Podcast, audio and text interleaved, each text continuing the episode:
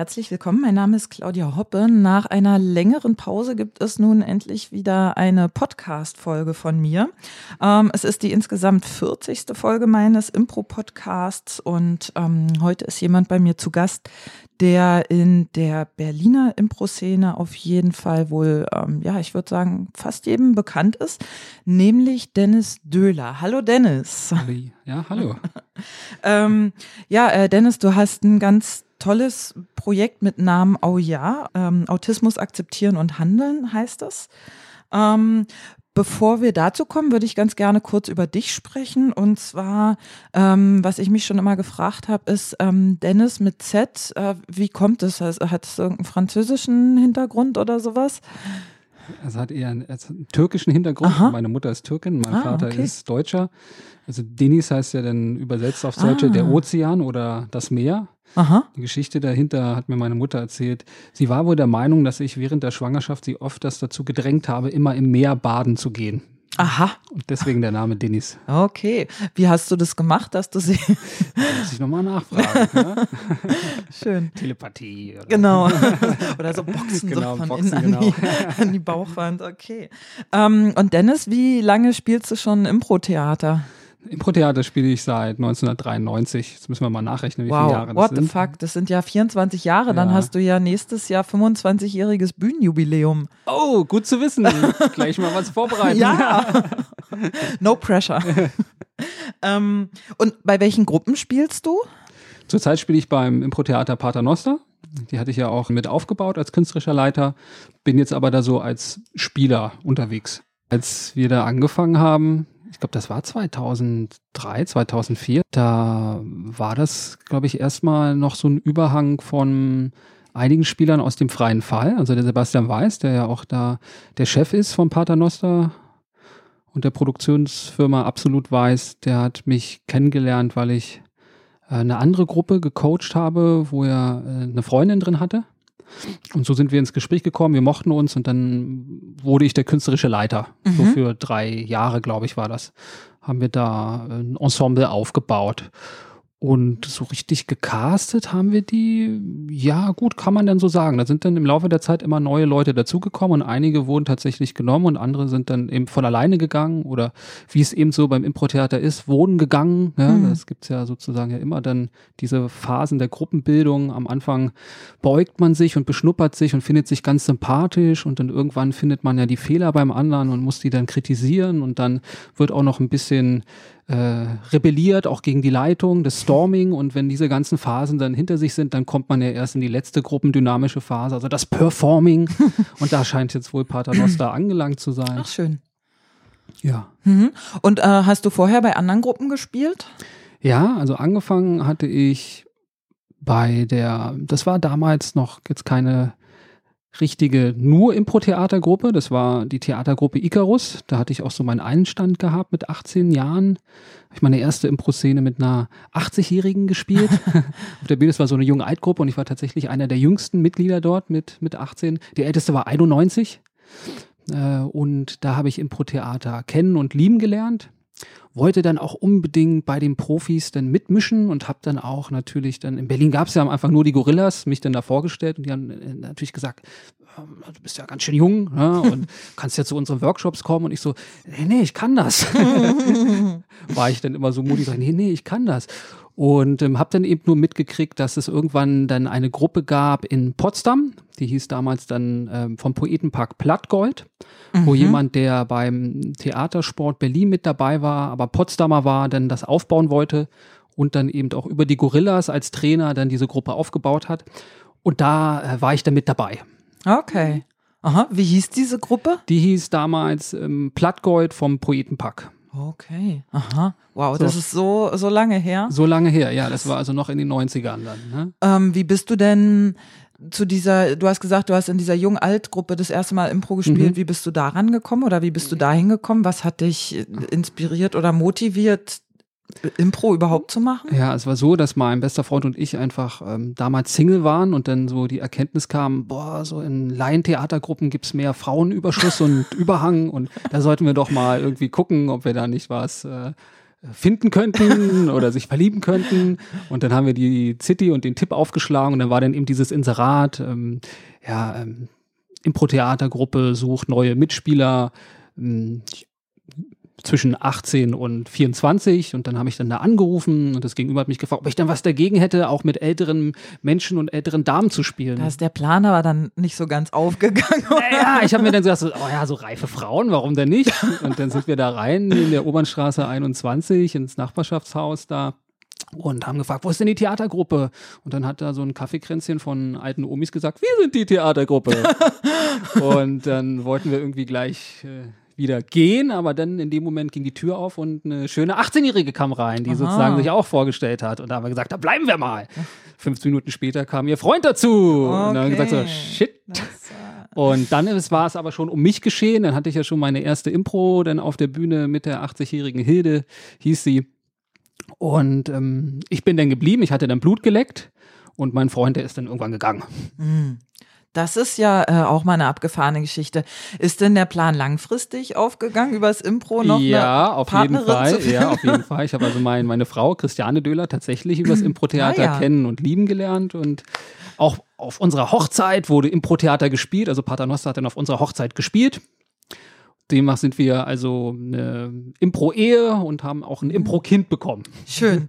Genau, darüber werden wir ja gleich äh, noch sprechen im Zusammenhang mit deinem Projekt. Ne? Ähm, Erstmal noch die Frage an dich. Ähm, was, was machst du noch so außer Impro? Gibt es was, was du noch anderes tust? Ja, also außer Impro, meinst du jetzt beruflich oder ja, privat? Ja, genau, zum, genau, zum, ja, zum ja. Broterwerb. So. Ja, so, also ich bin im Spiel- und Theaterpädagoge, mache also jetzt nicht nur Impro-Theater, ich kann auch modellierte Improvisation machen, also aus Improvisation mit Kindern und Jugendlichen, das mache ich seit ungefähr 15 Jahren in Brennpunktbezirken in Berlin und Bremen, entwickle ich aus deren Ideen und Wünschen Stücke. Und die werden dann modelliert und am Ende ist es tatsächlich ein richtiges Stück, was dann auch teilweise aufgeschrieben ist. Und ich schreibe auch Stücke, meistens nicht alleine, weil mir das nicht so viel Spaß macht. Also mit meiner Kollegin da schon Theaterstücke geschrieben. Ich bin auch Kommunikationstrainer, also dass ich auch in bestimmten Vereinen Kommunikationstraining oder auch Coaching gebe. Und ich arbeite auch als ähm, Einzelverhelfer, Familienhelfer oder in der Betreuungshilfe für Kinder mit Herausforderungen und Familien, die eben Kinder haben, die Herausforderungen haben. Hm, okay. Ah. Und ähm, was, was ist da so dein, dein Hintergrund jetzt ausbildungstechnisch oder ähm, studiumsmäßig? Gibt es da was? Ja, also als ich dann da in dieser Impro-Theatergruppe gelandet bin und mit Impro-Theater Blut geleckt hatte, habe ich zuerst gedacht, na, ich werde Schauspieler. Habe mich dann auch aus die Schauspielprüfungen vorbereitet mit einer Schauspiellehrerin und habe dann aber gemerkt in diesem ganzen Prozess, dass ich doch mich eher hingezogen gefühlt habe an die Theaterpädagogik. War ja diese Gruppe damals, die Gruppe Icarus, auch von einem Theaterpädagogen geleitet wurde. Und dann habe ich mich erkundigt, dieses Jahr, das ist ein Aufbaustudiengang damals noch gewesen, vielleicht hat sich das heute geändert. Und da musste man in, also entweder Sozialarbeit studiert haben oder eben Lehrer. Und dann habe ich eben gesehen, dass an der UDK die, ähm, die Theaterpädagogen zusammen mit den Lehramtsstudenten studieren, und zwar die musisch-ästhetische Erziehung und dass da so alle Bereiche reingehen, die auch mich interessieren in der Theater. Also habe ich dann erst einmal auf Lehramt studiert, ähm, Deutsch, Englisch und musisch-ästhetische Erziehung. Habe mich dann auch ziemlich interessiert für die interkulturellen und antirassistischen Trainings, wo ich das jetzt heutzutage auch noch anbiete und eben dann auch für die Inklusion und die Integration.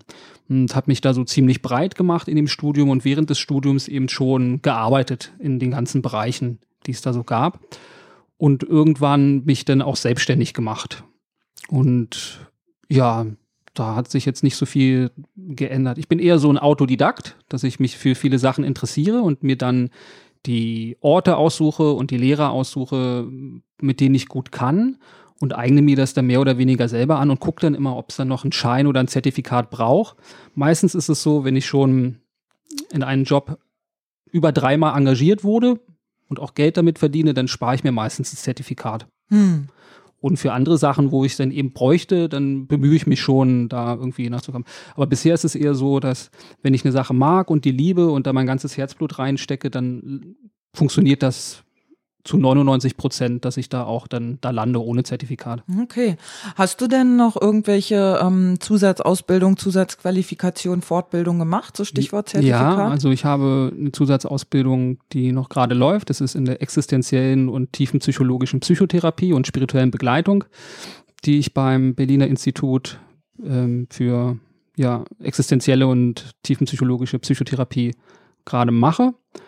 Und eben, ich habe, ich meditiere seit 1994 auch. Also ich habe also verschiedene Kurse auch besucht in Entspannungstechniken, in Meditation und hm, Körperarbeit, kann man sagen.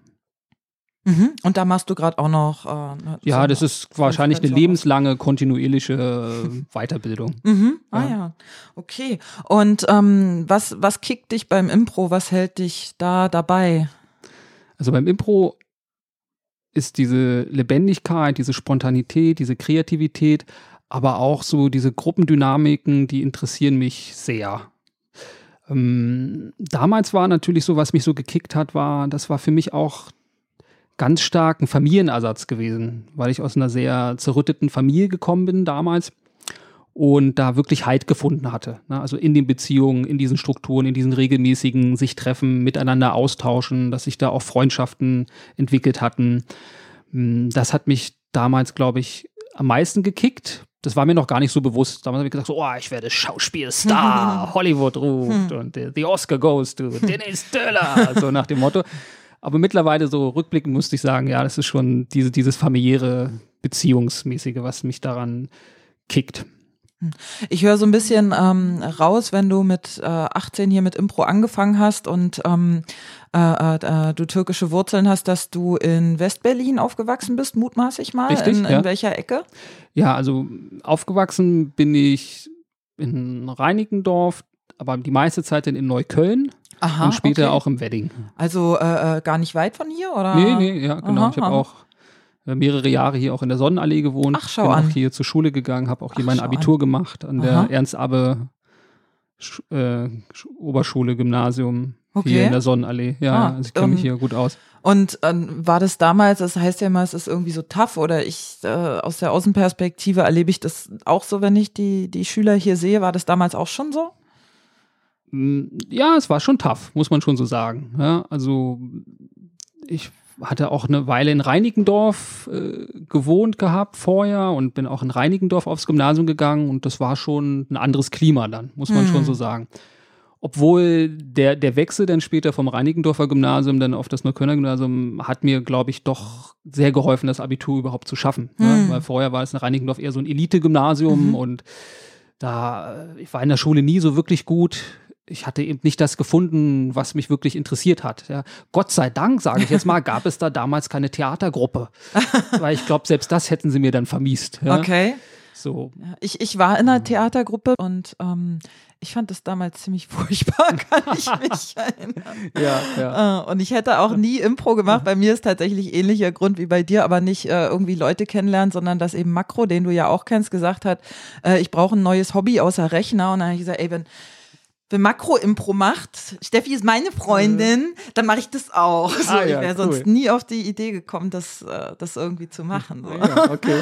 ja, schön. Ähm, äh, und ähm, nochmal zum Thema Neukölln. Meinst du, das hat dich sozusagen nachhaltig geprägt, insofern, dass du da was mitnehmen konntest, was lernen mhm. konntest, was dir später irgendwie geholfen hat, Sachen erleichtert hat, vielleicht irgendwelche Zugänge geöffnet hat oder sowas? Naja, ich habe ja dann Ende der 90er Jahre dann an der Ferdinand Freiligrad Oberschule angefangen dann zu arbeiten als sogenannter Dritter. Das ist ein ganz tolles Konzept, was sie da haben. Also Schule gleich Lehrer plus Schüler plus Dritte. Die haben da tatsächlich nach Leuten gesucht, wie, wie mich, die eben ein ähm, bisschen autodidaktisch drauf sind, auch ein bisschen gebrochene Biografie vielleicht auch noch, die eben nicht jeden Monat das gleiche Geld auf dem Konto haben, sondern sich auch selber vermarkten müssen und verkaufen müssen und eben dann auch eine gewisse Elan und Energie versprühen, sodass die Jugendliche dort, damals war das noch eine Hauptschule, ähm, sich inspiriert fühlen, dann eben zum Unterricht zu kommen und auch mitzumachen. Und da, klar, hat mir das natürlich geholfen, dass ich selber da in Neukölln aufgewachsen bin und, und, und in Wedding und auch dann so, ja, mich da auch durchsetzen konnte, auch von der Körpersprache her oder eben auch wusste, wie der Hase läuft, wenn die dann angefangen haben, da sich untereinander oder auch mich irgendwie so versuchen zu dissen und diese ganzen Sachen. Das hat schon geholfen. Hm. Ansonsten ist das schon so, dass ich da einen eindeutigen Einschnitt so erlebt habe in der Zeit, so bis ich 17 war und eben da gewohnt habe. Dann gab es eine Zeit, da habe ich dann längere Zeit in der Türkei gewohnt und bin mhm. dann zurückgekommen. Von wann bis wann? Hm, ja, also ich habe äh, 92 bis 93 mhm. in der Türkei gewohnt, bin dann da auch zur Schule gegangen und dann zurückgekehrt, kann man sagen. Okay. Und ähm, das heißt, du sprichst auch Türkisch? Ja, nicht, nicht so gut, wie ich es gerne wollen würde. Mein Bruder spricht da deutlich besser. Der ist dann da drei, vier Jahre geblieben und ähm, das hört sich schon sehr schön an. Hm. Ja. Und bei mir war es dann eben so, als ich dann äh, zurückgekehrt bin, war es ja klar durch meine zerrütteten Familienverhältnisse, also zum Vater kann ich nicht zurück. Ne? Ähm, mit der Großmutter ging das nicht, bin ich also erstmal so von Familienmitglied zu Familienmitglied versucht, wo kann ich denn wohnen und nichts hatte irgendwie geklappt, war dann so von der Obdachlosigkeit bedroht, hatte dann auch noch keinen Schulplatz, bin also wirklich so ins Leere gelandet, als ich zurückgekehrt bin nach Berlin und bin dann tatsächlich zum Jugendamt gegangen und habe gesagt, ich brauche Hilfe. Hm. Ja, ich brauche also äh, ne, äh, eine WG, also so äh, betreutes WG-Wohnen oder betreutes Einzelwohnen. Und dann haben sie gesagt, so, na, was machst du denn gerade? Ja, ich habe mir ja gerade hier in der Sonnenallee äh, einen neuen Schulplatz besorgt. Ach ja, das hast du alleine gemacht? Ja, so mitten im Schuljahr? Wie hast du denn das geschafft? Na, ich bin hingegangen, ich habe mit dem Direktor geredet und mit denen Deal gemacht, ne, sozusagen. Aha, ja gut, ja, dann bist du ja relativ fit oder so. Dann, ja, das ist ja dann für dich nichts so, komm, komm mal, komm, komm mal wieder dann und dann. Und dann bin ich da wiedergekommen und dann hieß es mir so, oh ja, du bist jetzt 18, ne? So nach dem Motto, dann äh, kriegst du jetzt Sozialhilfe. Da habe ich gesagt so, hä? Aber ich brauche äh, einen Ansprechpartner. Ne? Ich, hm. ich habe irgendwie keinen Erwachsenen, der hm. mit mir klarkommt, ja, oder mit dem ich klarkomme. So. Und dann äh, meinten die so, ja, aber du bist so fit und du kommst so klar. Ich gesagt, naja, soll ich jetzt nächste Woche jetzt hier mit einer Nadel im Arm zurückkommen ne, und mir Heroin spritzen und, und dann finden wir hier einen Deal? Nein, nein, nein, nein. Da habe ich eben Einzelfallhilfe bekommen. Und das war für mich dann so die Rettung gewesen. Also vorher war ich ja auch so durch meine Zeit in Neukölln und Wedding ja auch so ziemlich bepackt, was die Muskulatur anbelangt. Mhm. Also ich mhm. habe äh, jeden Tag Bodybuilding gemacht. Oh, ja, ja, also ich hatte richtig so pff, richtig krasse Muckis. Äh, mein, mein Bruder erzählt mir heute noch, das bist du ja gar nicht, der du heute bist. Ich kenne dich, ich weiß, wie du früher drauf warst. Und den hast du zusammengeschlagen und den hast du zusammengeschlagen und so hast du es gemacht und so hast du es gemacht.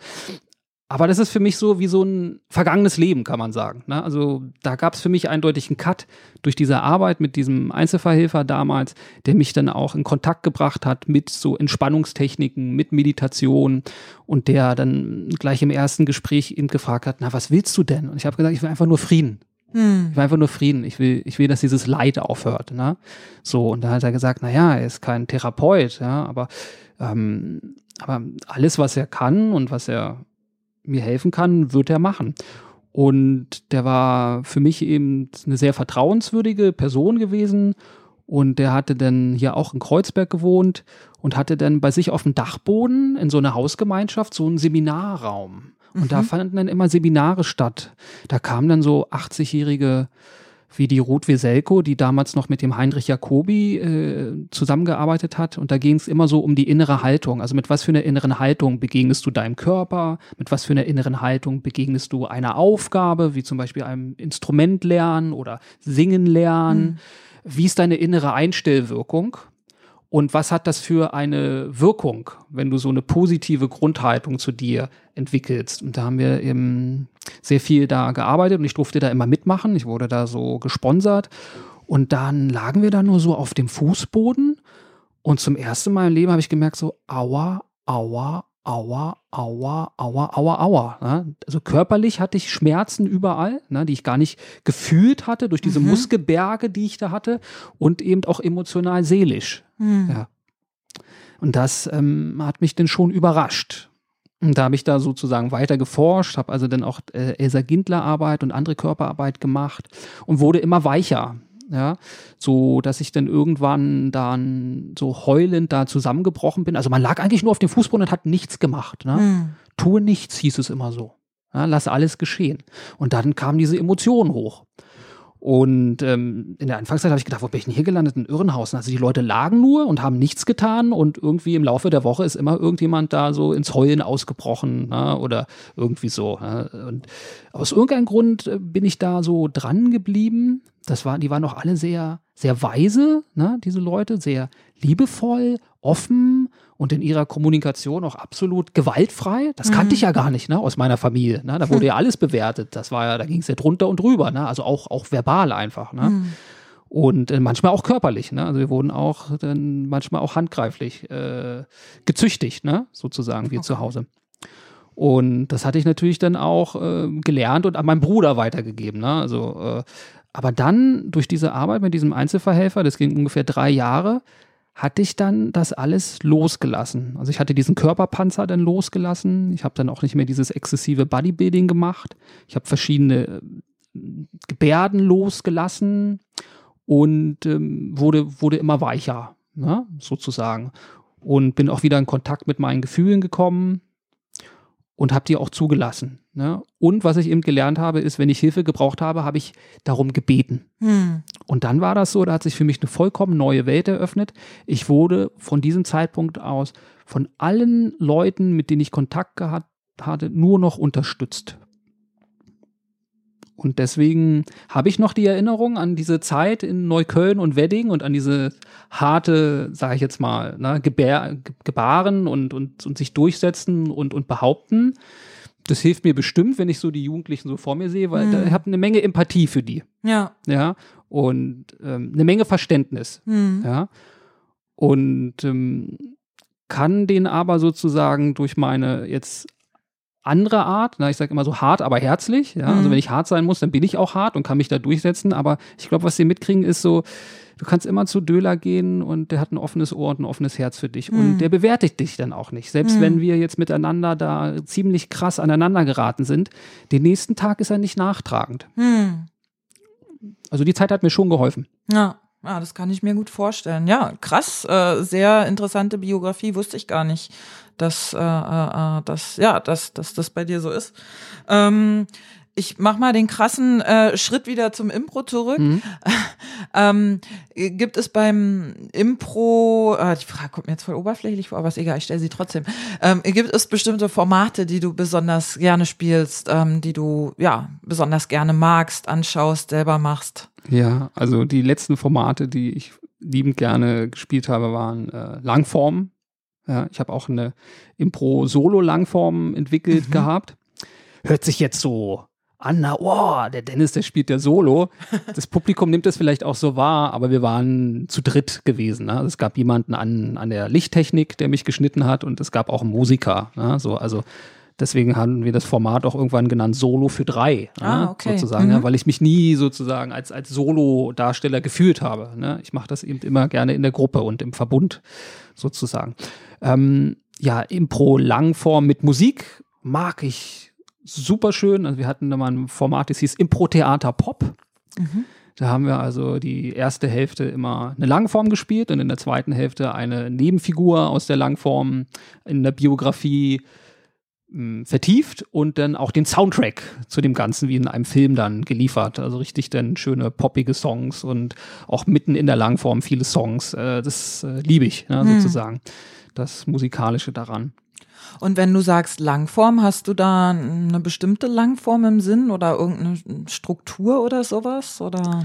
Ja, also ich mag den, den Harold oder den Prärie Harold, ne, dass man sagt, so alles, so alles ist erlaubt. Ähm, ich mag das so sehr, wenn sich das irgendwann am Ende so ergibt, dass es klar ist, so, oh, alles hängt mit allem zusammen und die Welt ist doch so ein kleiner Ort. Und auch mhm. wenn die Figuren für den Zuschauer vielleicht in den ersten 50 Minuten gar nichts miteinander zu tun hatten, kommt, kommt am Ende doch raus, oh, die sind entweder verwandt oder die kommen alle aus derselben Jahrgangsstufe oder die sind jetzt alle im Geburtsvorbereitungskurs sozusagen.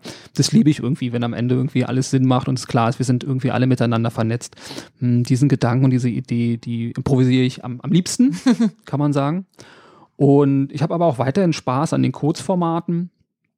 Ähm, habe auch mal mit einer Gruppe ein, ein Format entwickelt, weil ich bin leidenschaftlicher Superhelden-Fan, mhm. ähm, Superheroes. Mhm, ne? Ja, genau, so. hier, der ähm, Dings war hier auch zu Gast, äh, der Marc. Genau, ja, von den Unverhofften. Mhm. Und äh, das fand ich auch äh, super spaßig und, und super schön.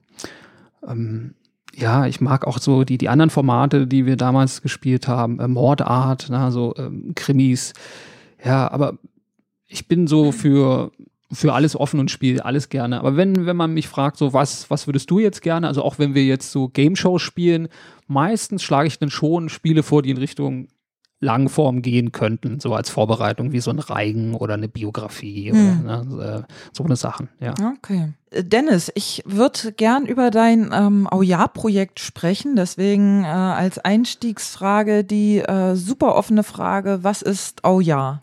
Mhm. Ja, also Auja ist einmal natürlich die Philosophie beim Improvisieren, also jede Idee, jeden Vorschlag vom Spielpartner annehmen, positiv bleiben, naheliegend und die Interaktion mit ihm verlängern oder weiter da am Ball bleiben, sodass sich daraus dann eben eine Beziehungsvertiefung ergibt unter den Figuren auf der Bühne und ein Geschichtsstrang, der dann weiterverfolgt werden kann. Und gleichzeitig ist es auch für mich die Abkürzung AU, also im Sinne von Autismus. Mhm. Ja, und ja, eben, also Autismus annehmen. Ja, nicht bewerten und nicht dagegen ankämpfen und eben akzeptieren auf der einen Seite, aber dann eben auch handeln dürfen. Also nicht sagen, oh, das ist ja so tragisch und äh, da, da, da wird sich ja nie was denn, denn, denn ändern und eben dann doch aktiv zu werden. Also proaktiv für das Kind und proaktiv für die Eltern und auch proaktiv für die Gemeinschaft, die mit diesem autistischen Kind gesegnet ist. Hm. Ja, und ähm, wie ist dieses Projekt entstanden? Ja, also meine, also, meine Frau und ich ja, haben uns ja beim Impro-Theater kennen mhm. und lieben gelernt und haben dann auch geheiratet und dann kam unser Kind Luca auf die Welt. Und bei Luca war es eben so, in dem Moment, wo er auf die Welt kam, war ja schon von Anfang an besonders und anders. Ja, ich hatte ja mehrere Geschwisterkinder gehabt und ich war ja auch der Älteste, also hatte ich das mehrmals erlebt, wie das so ist, wenn ein Kind auf die Welt kommt und wie es dann guckt und wie es sich dann eben entwickelt in den ersten Monaten oder in den ersten zwei Jahren und das war bei meinem Sohn eben gänzlich anders gewesen mit meiner Kollegin, die ich dann an dieser Ferdinand Freiligrad Schule gearbeitet hat, die war auch Sonderschullehrerin und hatte auch sehr viel Ahnung von, von sozusagen, wie, wie, wie man ein Kind evaluiert in seinen Entwicklungsstufen, ne? also von, von der Entwicklungspsychologie. Und ich war ja dann durch meine Zeit mit meinem Einzelverhelfer, der da auch sehr in Kontakt mit diesen reformpädagogischen Ansätzen, die damals von dem Heinrich Jacobi, der Elsa Gindler und später auch von der Emmy Pickler vorangetrieben wurden so dass es immer klarer war, dass mein Kind äh, anders ist als die anderen Kinder, die ich kannte oder mit denen ich dann auch gearbeitet habe. Bei meinem Sohn war es zum Beispiel so, der hat keinen Blickkontakt aufgenommen. Hm. Ich konnte ihn dann auch ab einem gewissen ähm, Alter nicht mehr berühren. War das schon als, als Baby so? Also ich habe jetzt nicht so die wahnsinnig äh, große Ahnung von frühkindlicher Entwicklung, mhm, aber mhm. ähm, wie, wie, wie war das, als er noch ganz klein war? Also so von der Geburt bis zu so anderthalb Jahren oder sowas? Ja, also es war schon so, dass wir ihn natürlich getragen haben und angefasst haben, ne, aber das eben ähm, so ab dem sechsten Monat, dass dann deutlich war, dass er ähm, alles, was in Richtung seines Kopfes gegangen ist, abgewehrt hat. Ja. Also da war dann auch nicht viel mit Zufüttern möglich. Und dann auch in den Pflegesituationen habe ich gemerkt, so, oh, ich muss unwahrscheinlich langsam und sehr behutsam und achtsam das andeuten über meine Gestik, kann man sagen, ja, so dass er das nicht abwehrt und dass ich überhaupt dazu komme, ihn da zu wickeln oder zu baden oder irgendwie andere Sachen. Und ähm, ja, wir sind dann auch in so eine Spielraumgruppe gegangen. Also man hat ja so in Berlin als Eltern frisch geborener Kinder dann so zwei Wahlmöglichkeiten, sag ich mal. Es gibt dann einmal so Pickip und einmal so Pickler. Und Pickip ist eben so, da wird das Kind eben sehr viel animiert, da wird eben sehr viel mit dem Kind gemacht, ne? da wird es sozusagen auch bespaßt und das soll natürlich dann auch die, die Entwicklung fördern. Und dann gibt es eben als Alternative die Pickler-Pädagogik. Das ist eher so, Emmy Pickler wird als die Maria Montessori der Kleinkindpädagogik angesehen. Maria Montessori sagt ja so, hm, hilf, hilf mir es selbst zu tun, ja, also hilft dem Kind es selbst zu tun. Und bei der Emmy Pickler ist es eben so, lass mir Zeit, ja, so für meine Entwicklung und gestalte mir eine vorbereitete Spielumgebung, wo ich mich selber erforschen kann und selber Erfahrung machen kann. Also auch Erfahrung im vielleicht Fallen, ne? Sozusagen, hm. dass, dass man eben schon das Kind da eine bereitete Umgebung zur Verfügung stellt, wo es dann auch klettern kann und auch ruhig mal die Erfahrung machen kann, zu fallen, weil es dadurch eben überhaupt zum Gleichgewicht erst kommt. Hm und eben die Spielzeuge eben nicht gleich dem Kind in die Hand geben, sondern vielleicht neben dem Kind, sodass das Kind selber wählen kann und dass sich dann vielleicht auch dazu motiviert fühlt, sich dahin zu strecken. Na? Und, und die Eltern eher in der Pickler Spielraumgruppe eben eher dazu gecoacht werden, sich zu freuen über das, was das Kind schon alles kann und wie kompetent das Kind denn schon ist, anstelle immer nur zu sehen, oh, was kannst denn noch nicht hm. und wie kommst denn dahin?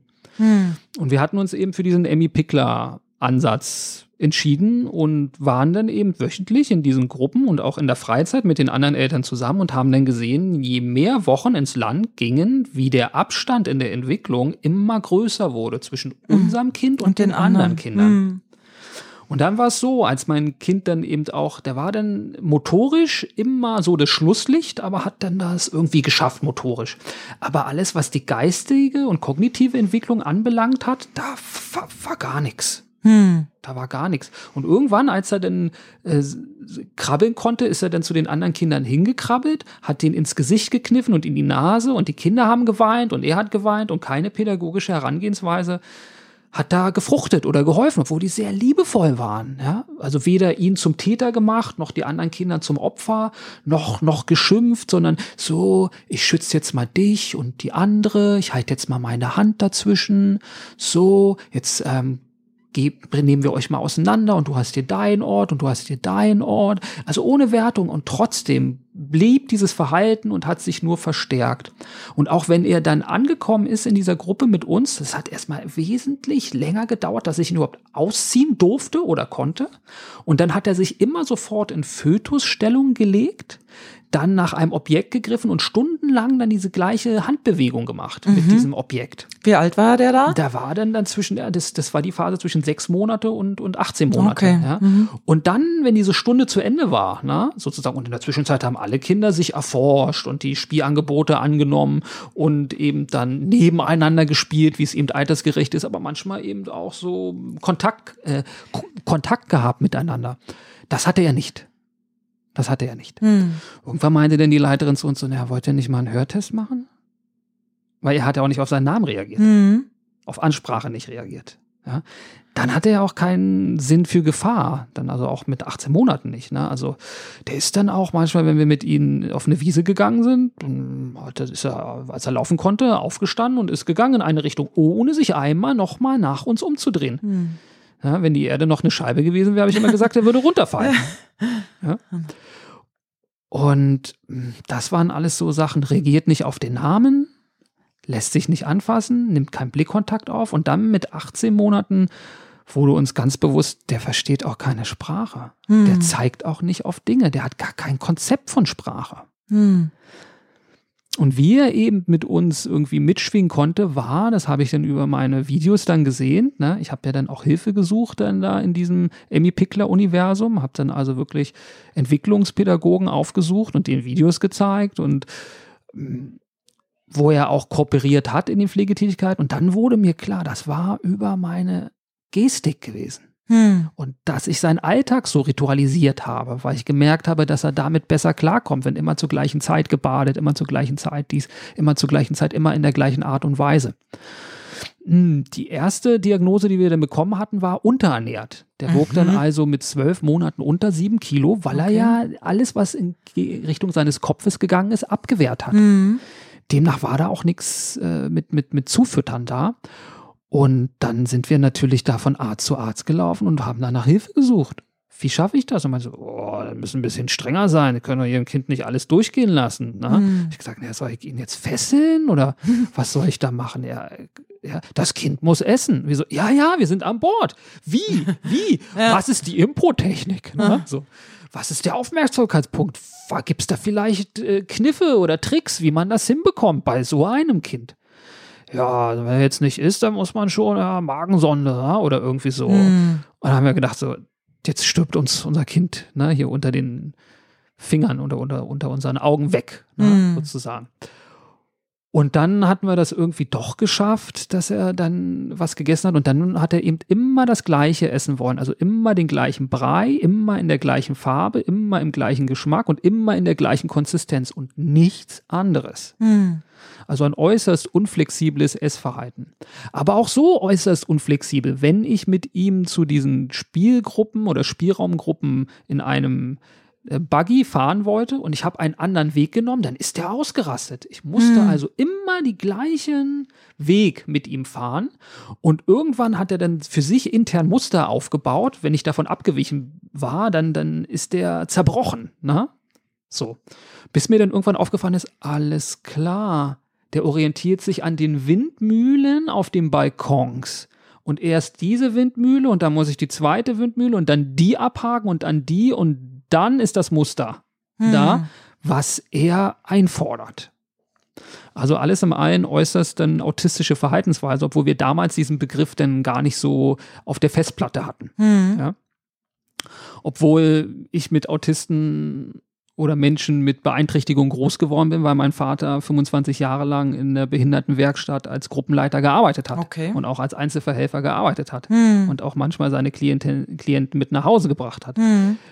Aber höchstwahrscheinlich, weil ich so in diesem Umfeld aufgewachsen bin, habe ich mir darüber nie so richtig Gedanken gemacht. Das waren eben für mich immer Menschen. Und Hm. mein Vater hat eben jeden Abend nach der Arbeit äh, in der Küche saß er da ganz geknickt und meinte so, Mann, die haben mir jetzt schon wieder einen, einen, einen Autisten in, in die Gruppe gepackt. Hm. Ne? Und ich kann jetzt die Gruppe gar nicht mehr fördern. Ja? Hm. Und man muss doch den Mensch sehen und man muss doch den Mensch sehen und die haben so viel Potenzial und ich kann nichts tun, weil die einfach nur dort eingecasht werden. Ne? Die, hat er damals gesagt, Behinderten, ne? Mhm. sozusagen.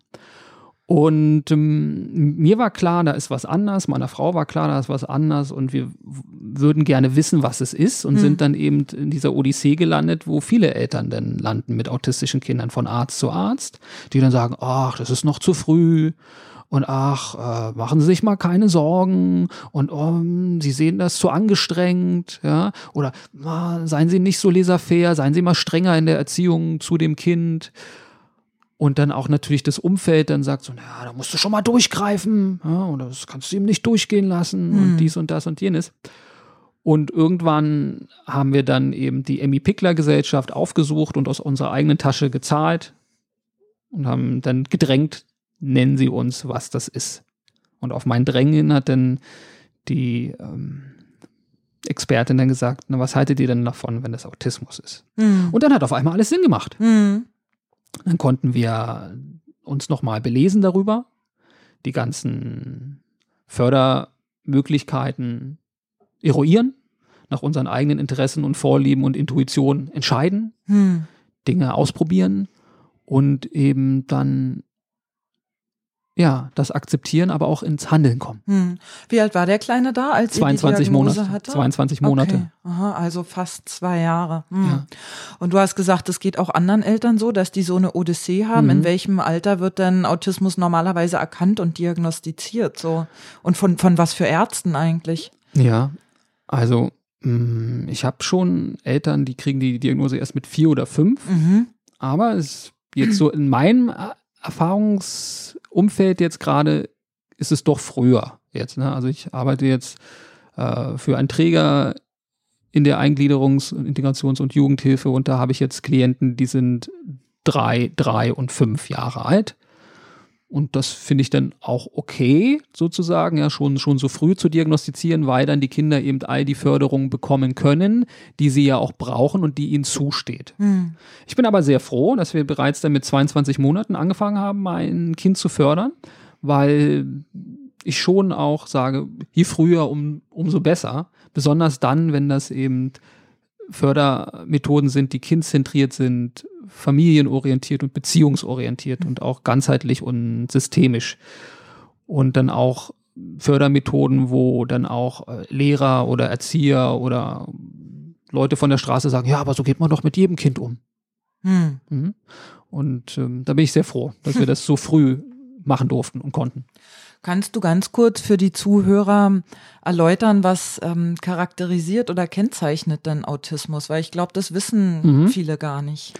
Ja, also ich würde dann so bei dem neuesten anfangen, ja, also bei, bei der ersten ähm, Unified Autismus-Theorie, die eben der Bernhard Schmidt entwickelt hat. Bernhard Schmidt ist eben selber Autist auch und hat eben da auch die meiste eigene Erfahrung mit. Also der hat auch Philosophie, Psychologie und Neuropsychologie studiert, ist dann auch Fachbuchautor von verschiedenen Büchern über das Thema Autismus. Und man hat sozusagen eine alte Sicht auf den Autismus und jetzt diese neue Sicht. Und die neue Sicht ist einfach, dass Autismus ist eine andere Form der Wahrnehmung, eine andere Form des Seins, die sich von der anderen Form der Wahrnehmung und Seins dahingehend unterscheidet, dass wir Nicht-Autisten, wir haben einen Autopiloten in der unbewussten Gruppenkommunikation. Unbewusst können wir uns synchronisieren und orientieren, zum Beispiel an Merkmalen wie Mimik, Gestik, Körpersprache und Tonintention und Tonfall. Der Autist hat diesen Autopiloten nicht. Wir Nicht-Autisten, wir sind eher so in einem Energiesparmodus dann, wenn wir in Gruppen sind, weil wir darüber nicht nachdenken müssen wie hm. soziale Interaktion und Kommunikation läuft. Woher kommt dieser Autopilot? Ist der angeboren oder ist das was, was im Laufe der Zeit erlernt wird von Menschen? Der Unterschied zwischen einem zwischen unserem Gehirn, der, also jetzt der Nicht-Autisten und der Autisten ist der, dass der Nicht-Autist, der hat aktivierte Spiegelneuronen im Gehirn. Spiegelneuronen sind für das Mimikry und die Nachahmung zuständig. Hm. Das heißt, die, alle Kinder die saugen mehr oder weniger mit der Muttermilch soziale Interaktion auf. Die lernen das, ohne dass da großartig noch was gemacht werden müsste. Der Autist, der hat auch Spiegelneuronen, aber die sind deaktiviert. Mhm. Das heißt, der muss das sehr, sehr genau verstehen und dann auch lernen in einen intensiven Prozess. So über einen Neokortex oder wie oder was? Oder? Ja, kann man so sagen, dass man also wirklich dann, kann ich ja nachher noch so ein bisschen drüber reden, wie sich das bei meinem, bei meinem eigenen Sohn entwickelt hat und wo er gerade steht und warum da das eben anders läuft, die Entwicklung. Die alte Sicht auf den Autismus ist, ah, okay, also Autismus ist eine, eine Störung, ja, es ist eine Verhaltensauffälligkeit, und das führt dann eben zu Stereotypen und zu Verhaltensauffälligkeiten und zu, zu einer Einträchtigung in der sozialen Interaktion. Hm. So. Die neue Sicht ist eben so, nein, der Autopilot fehlt. Es ist keine Störung, es ist eine andere Form der Wahrnehmung, eine andere Form des Seins. Und ist die unbewusste Gruppenkommunikation ist eben nicht da. Und das verursacht den Autisten enorm Stress und Angst. Hm. So ein bisschen vergleichbar, wie wenn du jetzt in eine vollkommen neue Situation, in eine vollkommen fremde Kultur geworfen wirst, mit seinen eigenen Spielregeln, die du noch gar nicht durchblicken kannst, wo du dann auch ständig aneckst und reglementiert wirst und dann dadurch auch, dass du eben da nicht mitkommen kannst, auch irgendwann ausgegrenzt wirst oder vielleicht sogar gemobbt wirst, ne, wenn die Kinder älter sind.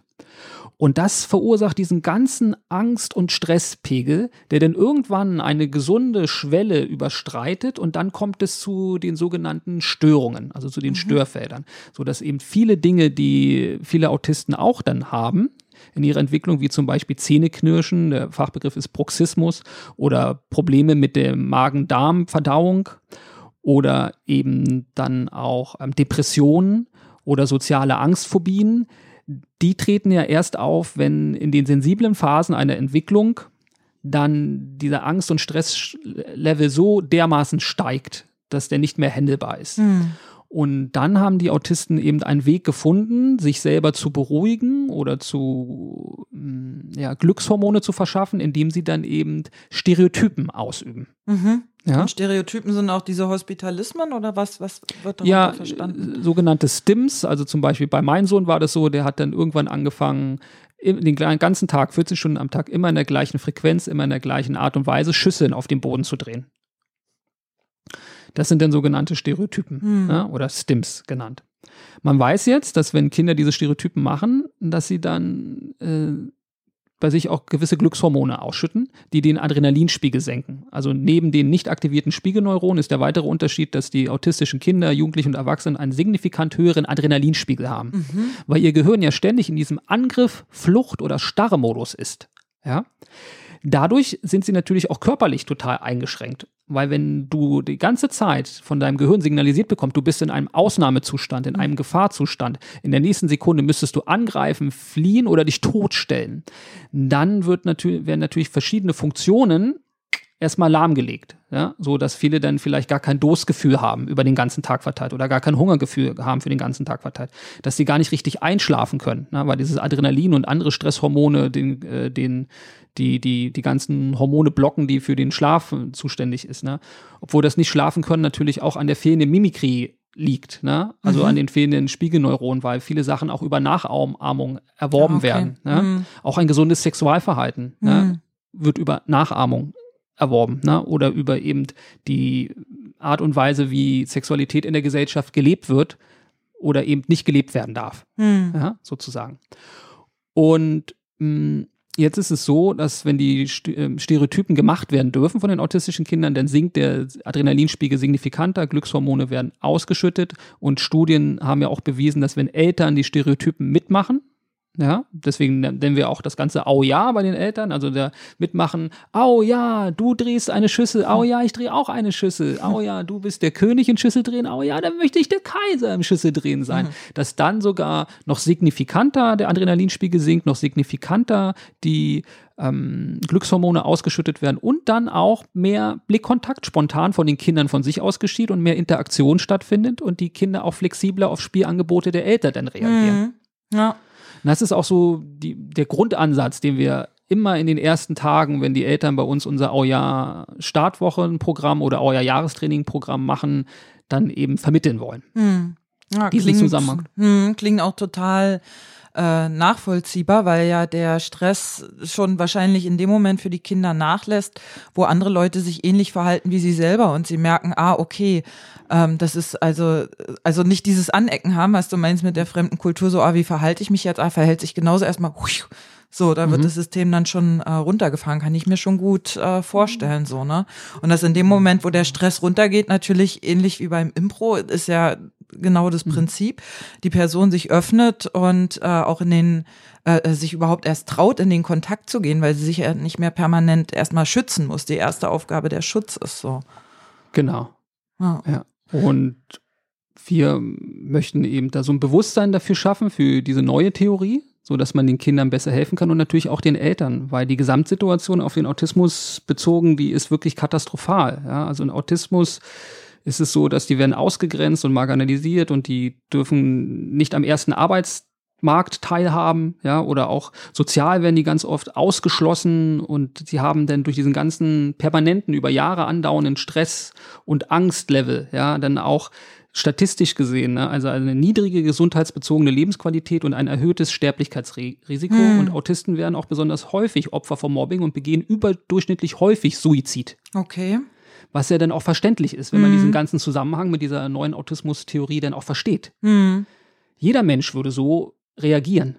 Ja. Ja? Ja.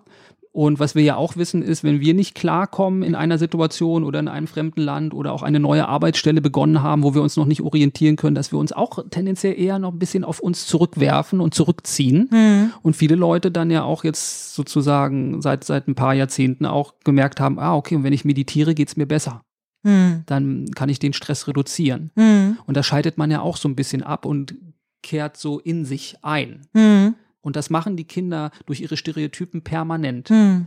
Wenn man jetzt also zum Beispiel die Stereotype meines Sohnes nachgemacht hat, so, also wirklich diese Schüsse in immer der gleichen Frequenz zu drehen, dann habe ich schon gemerkt, dass es ein Zustand war, den ich kannte, den sogenannten Alpha-Zustand aus der Meditation. Hm, okay. Ja, verstehe, was du, was du meinst. Ähm, zum ähm, Au-Ja-Projekt nochmal erstmal ähm, die Frage so, so rahmenmäßig, wann, wann genau ist das entstanden? Jetzt wirklich als Projekt, sage ich mal, Mhm. dass ihr damit auch rausgegangen seid, beziehungsweise auch die Frage, wer ist da noch dabei? Ich habe jetzt gesagt, ihr, also ne, du und Christiane wahrscheinlich. Ähm, Gibt es noch andere Leute, die da fest involviert sind? Ja, also wir haben einen Kooperationspartner, das ist die Solidar GmbH und das erste weltweite Autismus-Hotel im Fichtegebirge, das äh, Solidar-Hotel der Goldene Stern und da ist ganz natürlich vorne der, der Bernhard Schmidt, über den ich ja schon geredet habe und der Dr. Med Andreas Ganz und ein wissenschaftlicher interkultureller Beirat. Mm, Und wir haben dann eine Kooperation, dass wir also wirklich diese Gesamtsituation, die so katastrophal ist für die Autisten in Deutschland und weltweit, tatsächlich dafür Aufmerksamkeit ähm, kriegen wollen und ein Bewusstsein dafür kriegen wollen und jetzt auch an eben Angeboten arbeiten, sodass diese Situation in ein paar Jahrzehnten nicht mehr so katastrophal ist. Hm. Und das sind so die, die vorherrschenden Mitstreiter, kann man sagen. Und natürlich haben wir auch sogenannte Auja Spielraumhelfer, die sich also ehrenamtlich engagieren. Und angefangen hat das Ganze eben damals, dass ich eben ähm, Impro-Spieler aus meinen Kursen, aus meinen Gruppen ähm, gefragt habe, ob sie eben genauso wie sie auf der Bühne eben Ja sagen zu den Spielangeboten der Mitspieler, auch mit meinem Sohn vielleicht ehrenamtlich spielen würden in einem sogenannten äh, Spielraumprogramm. So, dass wenn mein Kind eben Schüsseln drehen möchte, dass man sagt, oh ja, ich drehe auch mit dir Schüsseln und dass die Impulse eben von ihm kommen Hm. dürfen, damit man erstmal ein Vertrauen aufbaut zu ihm, ähm, er sich dann auch sicher fühlt in der Gegenwart von anderen Menschen und dann über dieses Vertrauen und über dieses Sicherheitsgefühl dann auch eine Beziehung eingehen möchte mit uns. Und das war dann so der Gedanke dahinter. Und irgendwann wollten wir eben auch bestimmte Fortbildungen besuchen. In Amerika zum Beispiel, weil ja in Deutschland sind wir nicht so richtig fündig geworden, mit was für Techniken oder Fördermethoden könnten wir ihn denn noch unterstützen.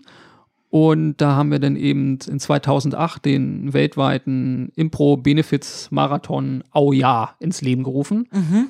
Und da ist dann auch der Name entstanden für dieses Programm. Okay. Ich wurde dann gefragt, so, na, wie wollen wir denn das Baby nennen? Und am Mhm. Anfang habe ich es genannt ähm, Artist Meet Autism oder Improv Meets Autism. Mhm. Und irgendwann wurde das eben eine riesengroße Sache. Da haben, glaube ich, also über 60 Impro-Gruppen weltweit Benefits gespielt, Shows gespielt und den Erlös dann an unseren Verein äh, gespendet oder auch Workshops gegeben, den Erlös gespendet, sodass wir das Team fortbilden konnten, uns in Amerika fortbilden konnten oder auch Experten aus Amerika einladen, Hm. Zu uns nach Hause zu kommen und uns noch weiter zu unterstützen und zu coachen. Gab es so einen Ansatz in Amerika schon Ja. oder irgendwo anders? Genau, ah, ja. genau. Okay. Also in den 70er Jahren bei der Familie Kaufmann, die hatten dann mit 18 Monaten die Diagnose für ihr autistisches Kind Ron K. Kaufman ähm, bekommen. Das war dann auch also frühkindlicher Autismus. Mit der Diagnose wurden auch zahlreiche Prognosen ausgesprochen. Dieses Kind wird äh, nie eigenständig leben können. Konzentrieren Sie sich mal nur auf Ihre zwei gesunden Kinder. Ähm, packen Sie mal gleich den Ron in ein Heim. Da wird sich sowieso nicht viel ändern. Das Beste, was man für ihn hoffen und erwarten kann, ist, dass er später ähm, sich nicht als Erwachsener in die Windel macht und mit Besteck essen kann. Hm. Und bei der Familie war das so, dass sie eben diesen Au-Ja-Gedanken schon mitgebracht hatten, weil sie eben fünf Jahre vor der Geburt von dem Ron eben mit sich immer sogenannte sokratische Optionsdialoge geübt haben. Bei den sokratischen Dialogen geht es darüber, herauszufinden, warum macht mich das Verhalten oder ein Impuls im Leben unglücklich. Was sind meine persönlichen Gründe, dass Hm. ich also denke, das ist jetzt schlecht für mich, dass das passiert? Und was könnte passieren, wenn ich äh, glauben könnte, das könnte auch gut sein, Hm. dass das jetzt gerade passiert? Ja? So ein bisschen wie auch auf der Improbühne, da gibt es ja auch so Spiele, ähm, Spiele, da ist ein Spieler absichtlich Nein sagt und absichtlich blockt und du lernst dann eben das Beste draus zu machen, Mhm. ihn gut aussehen zu lassen und zu über zu akzeptieren Mhm. und merkst dann, hey, selbst das ist nicht der Weltuntergang. Ja. Selbst wenn ein Spieler die ganze Zeit blockt, kannst du trotzdem Spaß haben, du kannst trotzdem in Inter Interaktion sein, das Publikum kann sich trotzdem unterhalten fühlen. Hm? Und diese Haltung hatten sie eben schon mitgebracht. Mhm. Sie hatten Kostet aber mehr Kraft, ne? Ich erinnere mich, du hast das Wort Energiesparmodus aufgebracht. Ich meine, in so eine Haltung zu kommen, auch bei diesem Blockspiel, kostet Mhm. ja viel mehr Präsenz, Aufmerksamkeit, Energie einfach, ne? Das Mhm. äh, könnte ich ja jetzt schon, so, ich gehe jetzt aber von mir aus in, in so ein Selbstmitleid verfallen, so, oh, warum ist alles so anstrengend für mich? Weißt du, wie ich meine? Ja, ja, klar, genau. Und dann in diesen sokratischen Dialogen kannst du erforschen, warum das in dieser konkreten Situation für dich so anstrengend ist. Ja. Also bei den, bei der Familie Kaufmann war es so, dass dann der Vater, die Mutter eben oder sie sich gegenseitig ständig machen, warum bist du unglücklich, dass dein Kind jetzt autistisch ist? Und dann kommen manchmal ganz komische, unterbewusste Glaubenssätze zum Vorschein. Bei der Mutter war das so, dass sie irgendwann dann in Tränen ausgebrochen ist und wohl gesagt hat, oh Gott, bei meinen zwei Kindern vorher habe ich vorher immer zum lieben Gott gebetet und gesagt, lieber Gott, bitte mach, dass meine Kinder gesund sind. Und bei Ron habe ich es vergessen. Hm. Ja, da war also dieser unterbewusste Glaubenssatz, ich bin dran schuld, Hm. weil ich habe ja diesmal nicht gebetet. Hm. Und dann das nochmal einer Prüfung zu unterziehen. Und äh, was für ein Bild hast du denn von Gott? Und glaubst du, dass Gott wirklich für alles eine, eine Betriebsanleitung braucht, um zu wissen, dass du auch dein drittes Kind als gesund haben möchtest? Hm. Und dann kommt man eben zu der Erkenntnis, nein, mein Bild von Gott ist, dass er das weiß und es ist nicht meine Schuld. Und dann ist ja dadurch schon wieder Stress abgebaut und auch eine gewisse Angst abgebaut und dann kommt man wieder in diesen Entspannungsmodus. Hm. Ja? Ja. So kann man sich das vorstellen. Das haben sie eben vier, fünf Jahre intensiv vor Rons Gebot gemacht und dann eben in der Zeit der Diagnosenstellung und in der Zeit der, der ersten Anläufe ein eigenes Förderprogramm für das eigene Kind zu kreieren, auch täglich und haben dadurch natürlich Stress und Angst abgebaut und sind eben immer glücklicher und akzeptierender geworden. Hm. So dass sie dreieinhalb Jahre lang in einem reizärmsten Raum ihrer Wohnung mit Ron spielen konnten. Und in der Zeit hat er sich wunderbar entwickelt Hm. hat also wirklich alle Prognosen hinter sich gelassen und irgendwann sich als Erwachsener, also selbst auch entschieden, die Diagnose Autismus abzulegen. Okay. Ja, das war seine Wahl, wo, wo wir jetzt von Auja sagen oder auch Bernhard Schmidt sagt, naja, hm, ne, ähm, wenn, wenn man jetzt sagt, hm, ich war mal autistisch, ne, dann ist man gleich in diesem Problem, oh, Autismus ist eine Krankheit, ich bin jetzt geheilt. Also immer wenn du Heilung sagst, dann Mhm. automatisch poppt das Gegenteil auf, Krankheit. Ne? Hm. Und dass wir eben sagen, ja, also die, die Autisten, die, die können sozialfähig werden, die können auch ähm, störungsfrei sein, so wie der Ron Kaufman und dann später auch in Beziehungen leben und erfolgreich sein und auch glücklich werden, ja. Hm. Mm, Aber das muss natürlich jeder selbst entscheiden, wie er sich denn später nennt, Hm. ne? so, Ja. sozusagen. Ich würde mir eher bei meinem Sohn wünschen, dass er stolz drauf sein kann, auch Autist zu sein, weil es hat ja auch viele Vorteile. Ne? Ähm, zum Beispiel, dass man eben auch Fehler im System leichter entdeckt.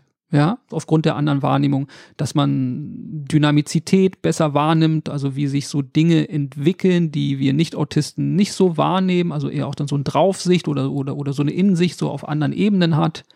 Und das sind ja alles ganz tolle Fähigkeiten, die wir ja auch in unserer heutigen Gesellschaft und in unserer heutigen Weltsituation ja auch brauchen. Hm. Neue Ideen, neue Konzepte und eben auch die Dinge nochmal hinterfragen und die Fehler im System finden und dann eben auch lösungsorientiert. Die sind jetzt nämlich auch, die Autisten sind immer lösungsorientiert, das ist ein Hm. Problem.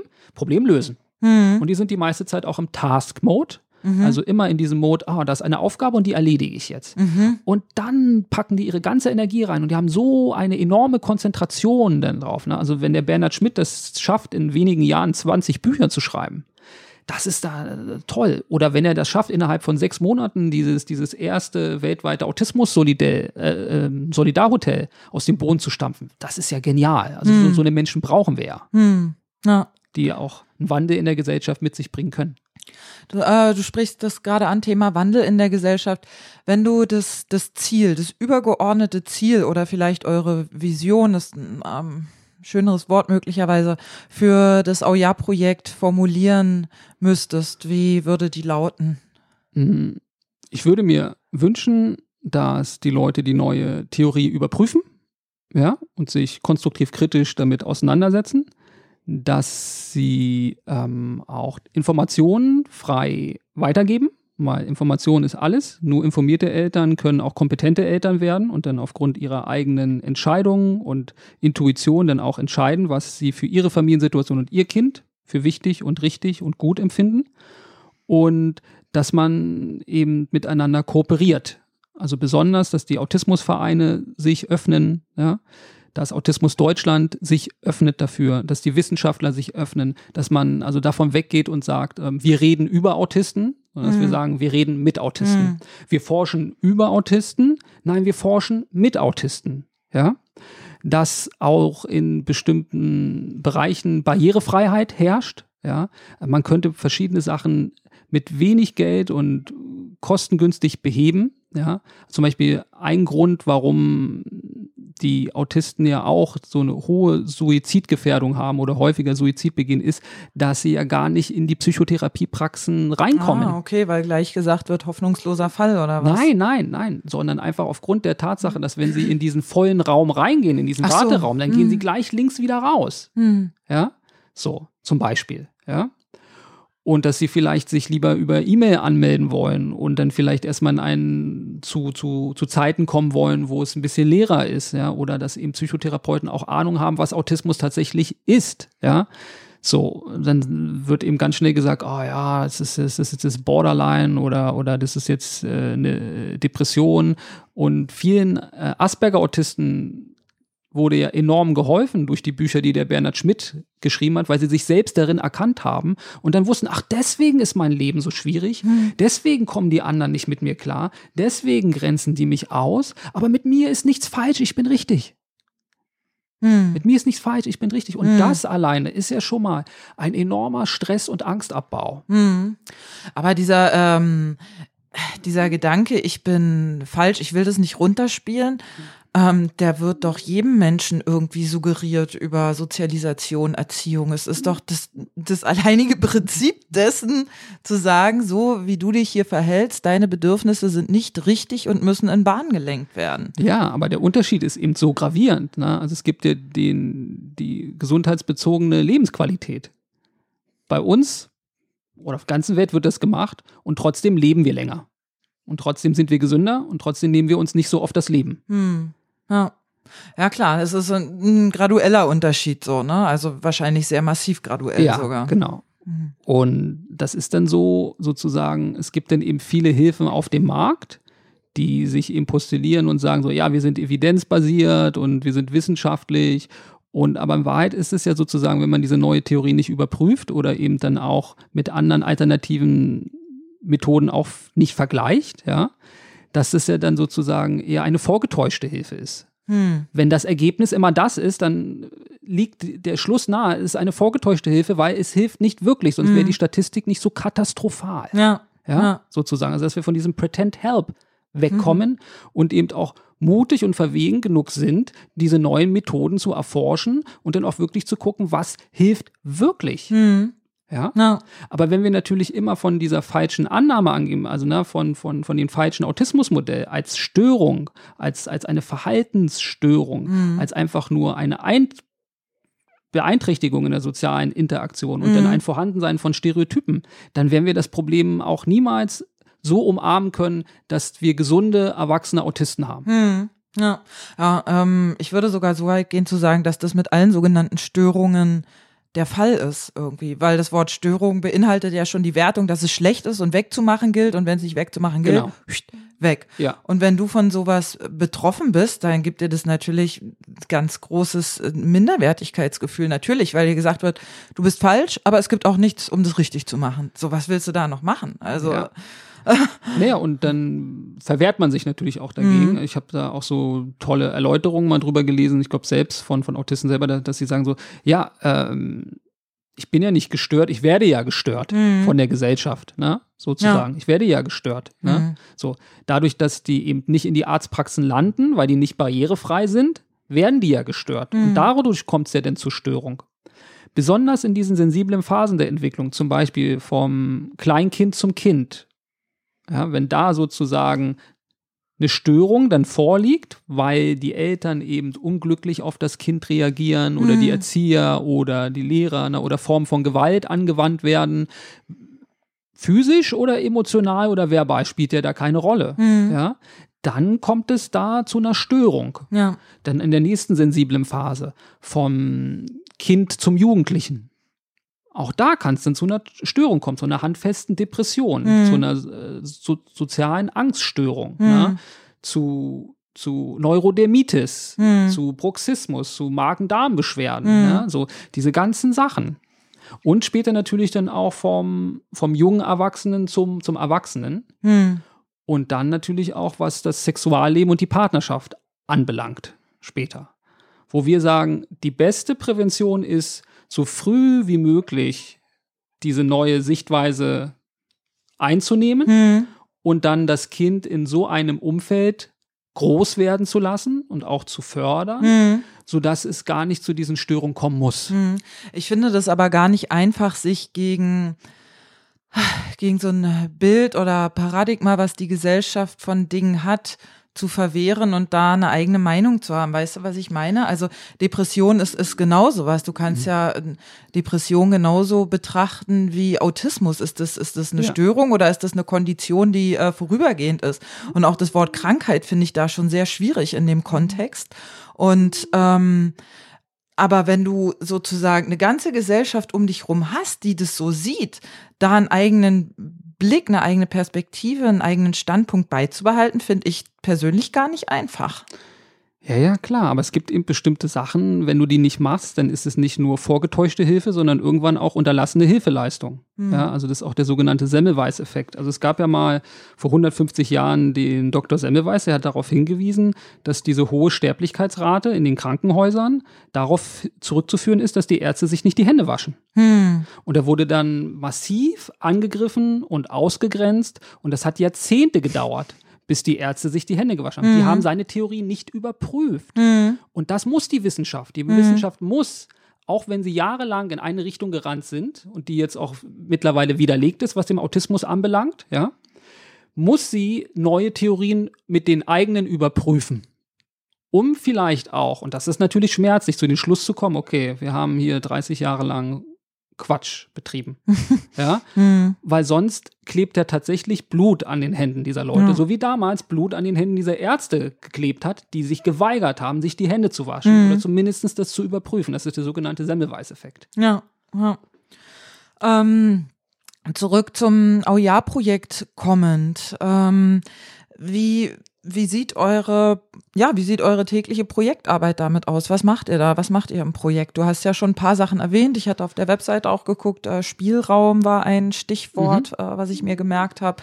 Was, was genau tut ihr? Auch was tut ihr mit den Eltern? Das ja. ist ja genauso wichtig. Also das Schönste, was wir mit den Eltern tun können, ist, dass sie unsere Aujahr-Startwoche besuchen. Das ist dann so, dass man einen Spielraum hat, der ist reizarm und dass dann Leute anwesend sind, wie zum Beispiel meine Frau oder ich oder eben auch andere Eltern, die schon diesen Eltern voraus sind, die also schon Spielraum gemacht haben, ihr eigenes Kind, autistisches Kind gefördert haben und da jetzt entspannter sind vom Angstlevel und Stresslevel und ein bisschen zuversichtlicher ja, und auch ein bisschen Know-how mitbringen und dann an dem neuen Kind vorzeigen, wie man mit ihm eine soziale Interaktion anbahnen kann, wie man dann spielerisch das Vertrauen aufbaut, die Beziehung vertieft und dann auch spielerisch nach der Motivation der Kinder Blickkontakt fördern kann, hm. Sprache fördern kann, Interaktionszeiten verlängern kann, Flexibilität fördern kann, dass Körperkontakt auch als angenehm und schön wahrgenommen werden kann. Hm. Und das machen wir alles in dieser Auja-Startwoche, wo wir also fünf Tage mit der Familie dann zusammen sind und sie anleiten. Hm. Ähm, wenn ich mir das vorstelle oder mich da reinversetze oder auch die Sachen berücksichtige, die ich mir vorher schon angeschaut habe, kommt mir gerade so der Gedanke, dass es ja für viele Menschen, also für die Eltern meine ich jetzt, wahrscheinlich ein, ich weiß gar nicht, wie ich das nennen soll, aber ein kompletter Paradigmen, Werte und Sichtweisenwechsel sein muss. Weil wenn ich mir vorstelle, da sitzt ein Kind und das dreht 14 Stunden am Tag eine Schüssel mhm. und ich fange an, die Schüssel mitzudrehen, weil mir kam gerade so die Frage, wie lange hat es gedauert, bis das Kind reagiert? Und ich weiß von, ich glaube, Steffi oder vielleicht hattest mhm. du das auch gesagt, dass man manchmal zwei Tage eben Schüsseln dreht. Mhm.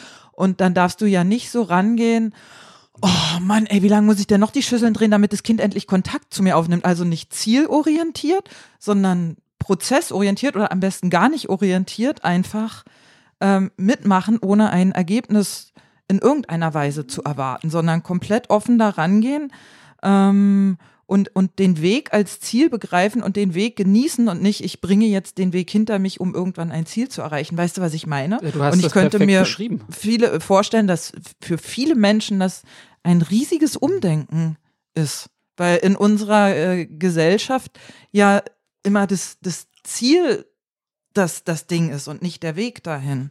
Ja, es ist vollkommener Perspektivwechsel.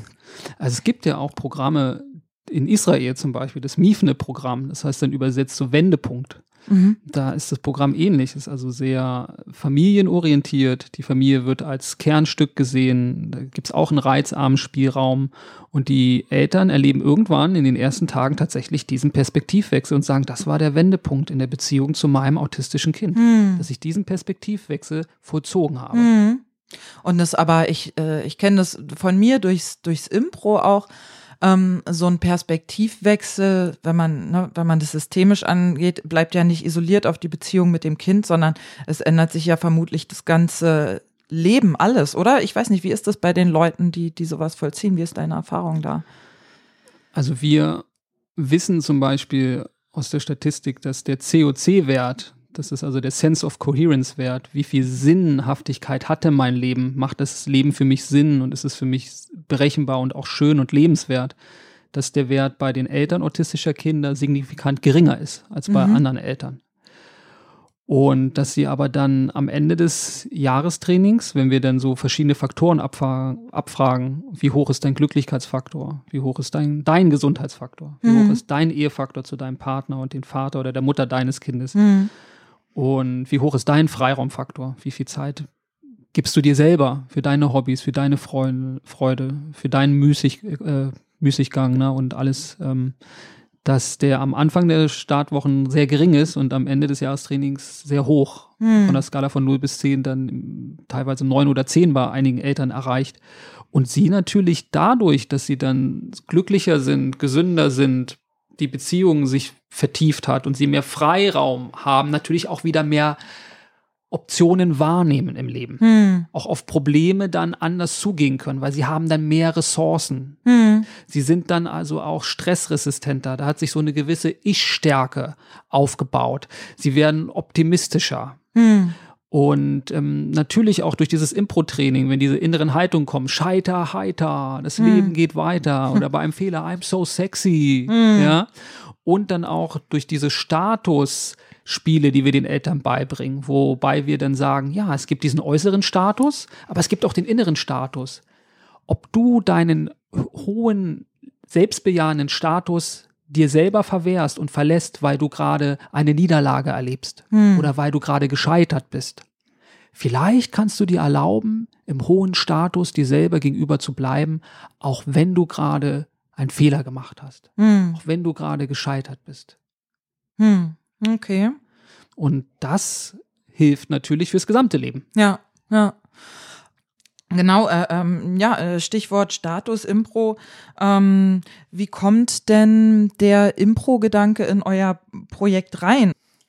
Also das Tolle beim Improvisationstheater ist, dass es ja spielerisch die Spontanität, Kreativität, Flexibilität und den Teamgeist trainiert. Das weiß jeder, der an Impro-Kursen teilgenommen hat.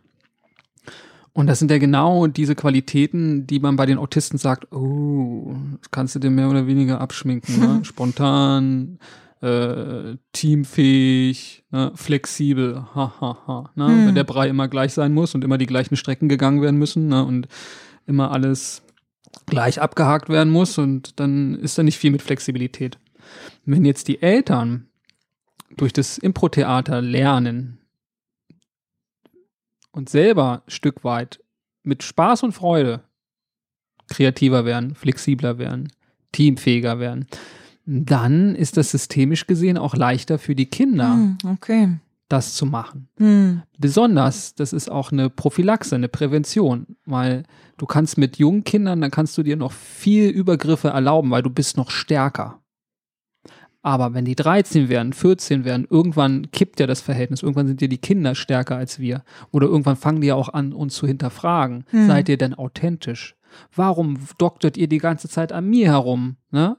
Wo ihr ja selber gar nichts für euch macht oder gar nicht selber eure Pro Probleme angeht. Und mhm. dann entfernen sie sich im Jugendalter noch mehr von ihren Eltern.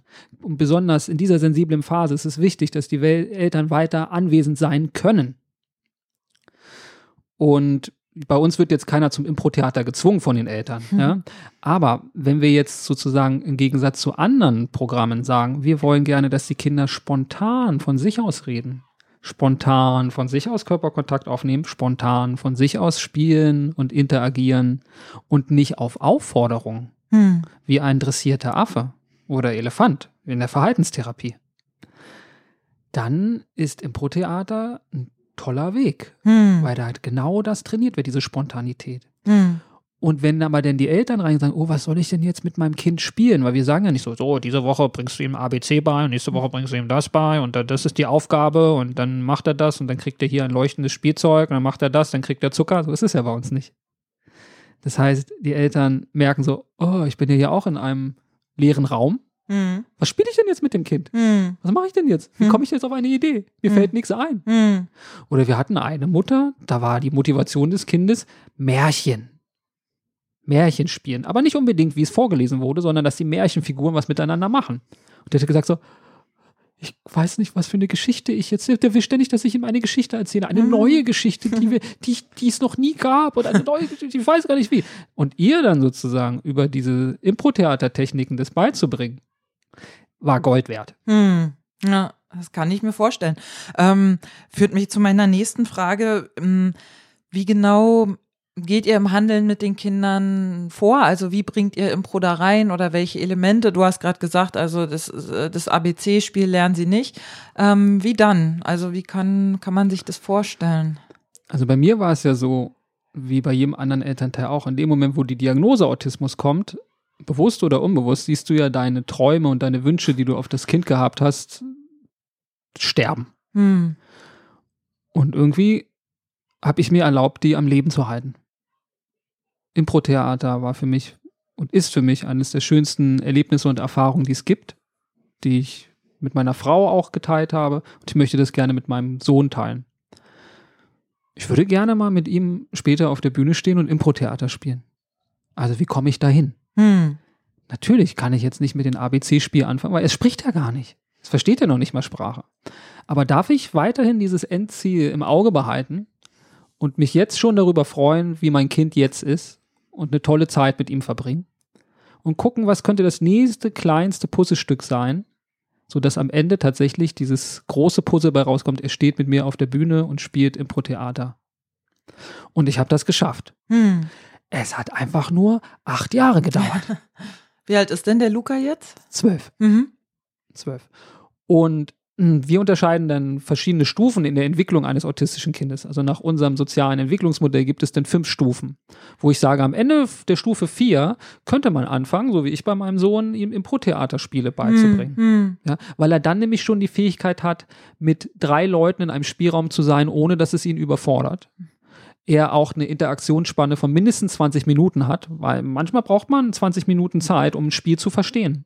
Überhaupt erkennen zu können, welche Strukturen es hat und nach welchen Regeln man da sozusagen mehr Erfolg hat und mm, unter welchen ungünstigen Blockaden oder Einstellungen weniger Erfolg. Da Hm. braucht man diese, diese Interaktions- und Aufmerksamkeitsspanne. Und die hatte dann mein Sohn eben ab der Stufe 4 und dann sind wir eben zu zweit reingegangen und haben eben die Impro-Spiele langsam vorgestellt. Immer nur einladend. Ne? Wir haben da auch ein kleines Video auf unserer Internetseite. Ne? Wir nennen es bei uns dann als weitere Methode äh, Improvisationstheater als Kommunikationstraining für Autisten und Nicht-Autisten. Das ist ja gerade das Tolle, wenn wir jetzt diese Gruppen machen, Improvisationstheater als Kommunikationstraining für Autisten und Nicht-Autisten. Der Autist, der lernt genauso viel wie der Nicht-Autist. Hm. Ja. Ähm, ja, da habe ich äh, tatsächlich auch eine, eine, eine, Frage, die daran anschließt, nämlich, ähm, ah, mal gucken, wahrscheinlich hast du da viel zu erzählen, aber ähm, was hast du über dich während äh, dieses Projekts gelernt? Was hast du über andere Menschen gelernt und was hast du vielleicht über unsere Kultur gelernt in diesem Projekt? Mm, Ja, also ich habe auf jeden Fall gelernt, dass wir Nicht-Autisten ständig werten. Also wir unterscheiden immer, das ist meine Gruppe und das ist die andere Gruppe. Hm. Und meine Gruppe ist irgendwie cool und der anderen Gruppe über habe ich gegenüber Vorurteile. Die sind aber noch gar nicht mal überprüft oder auch bewiesen, einfach so Vorurteile. Hm. Ich habe gelernt, dass wir eben miteinander sehr viel Fellpflege machen. Klatsch und Tratsch austauschen, uns gegenseitig auf die Schulter klopfen. Mensch, wir wir sind aber eine tolle Impro-Gruppe und die andere Impro-Gruppe ist richtig scheiße. Ne? Hm. Oder wir sind hier die, die A-Spieler innerhalb unserer Gruppe und da ist die B-Liga, ja, sozusagen. Dass wir also auch viel ausgrenzen und Mobbing machen Hm. miteinander. Da, das habe ich gelernt. ähm, dass wir ähm, auch ähm, käuflich sind. Ja, wenn der Erfolg an die Tür klopft, Hm. dann war es das mit der Freundschaft. Hm. Wenn Geld ins Spiel kommt, dann war es das mit der Freundschaft und auch mit dem sozialen Miteinander. Hm. Ja? Solange alles sicher ist und alles schön läuft, ist alles gut, aber ja, ne? Das habe ich gelernt, dass die meisten Konflikte, die wir austragen, eigentlich systemische Konflikte sind. Mhm. Was genau meinst du damit? Dass das eher Konflikte sind, die wir in unserem Elternhaus erlebt haben, mit unserem Vater, mit unserer Mutter oder dem nicht vorhandenen Vater oder nicht der vorhandenen Mutter, äh, physisch gesehen, weil äh, systemisch gesehen, emotional sind sie ja da, wir sind ja am Leben, also ne, kommen wir von ihnen.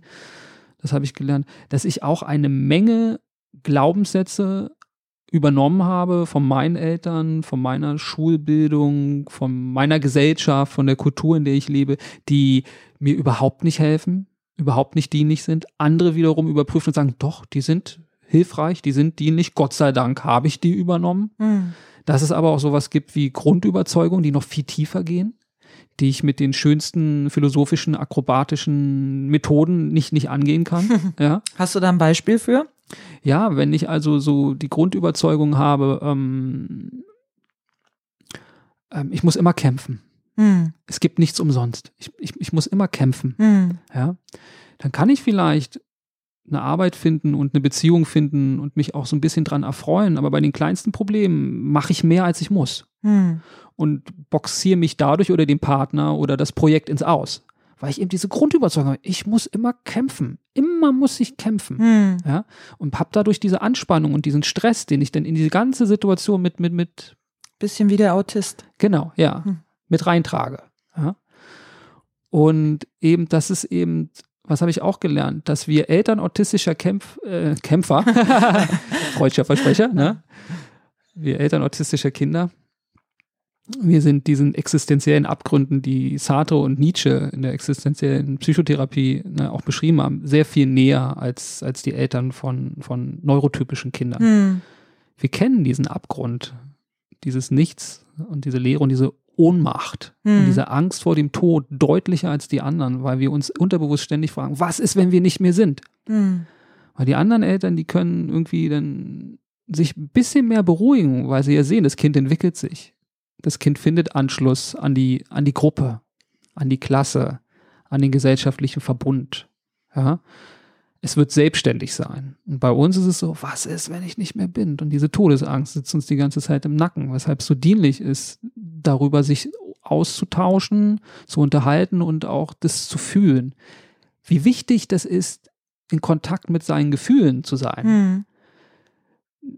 Hm.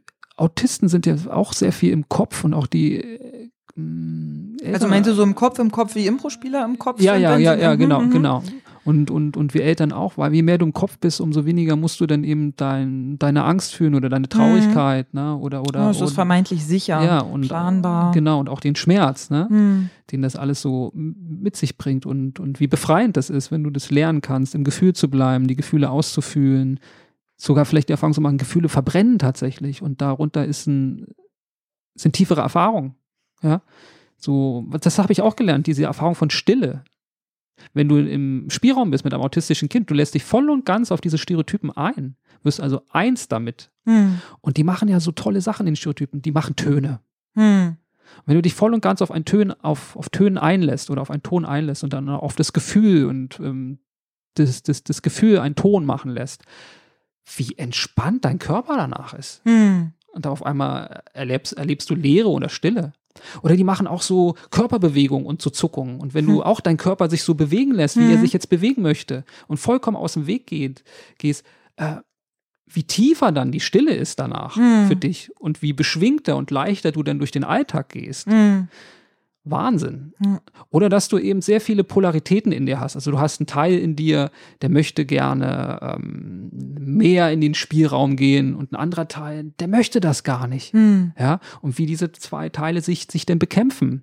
Und wenn du die nicht wirklich ausfühlst oder zu Wort kommen lässt oder eben auch akzeptierst und umarmst, dass die dich zum Kurzschluss bringen. Hm.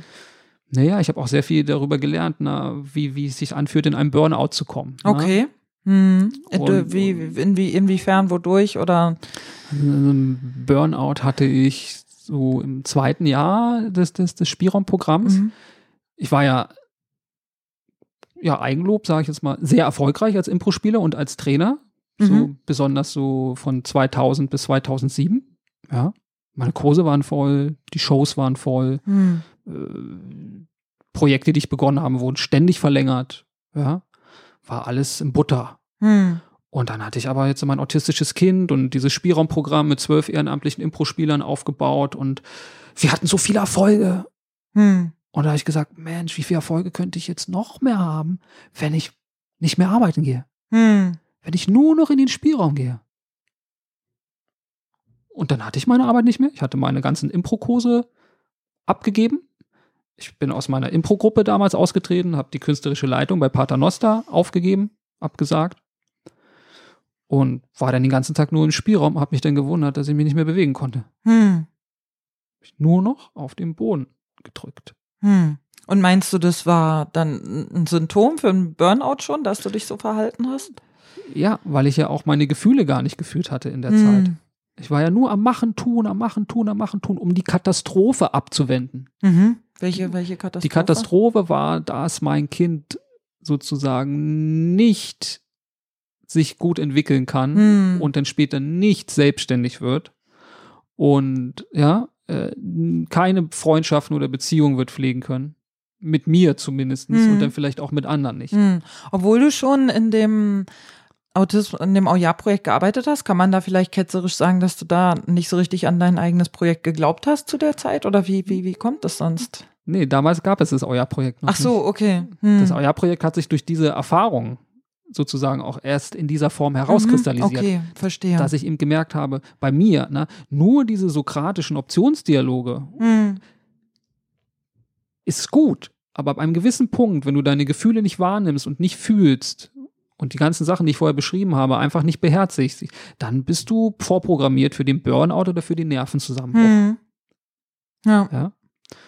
Und dadurch sozusagen haben wir uns ja auch dann ähm, beschlossen, wir sind ja dann durch dieses Impro Benefits Festival in die Presse gekommen, ins Radio und ins Fernsehen. Hm.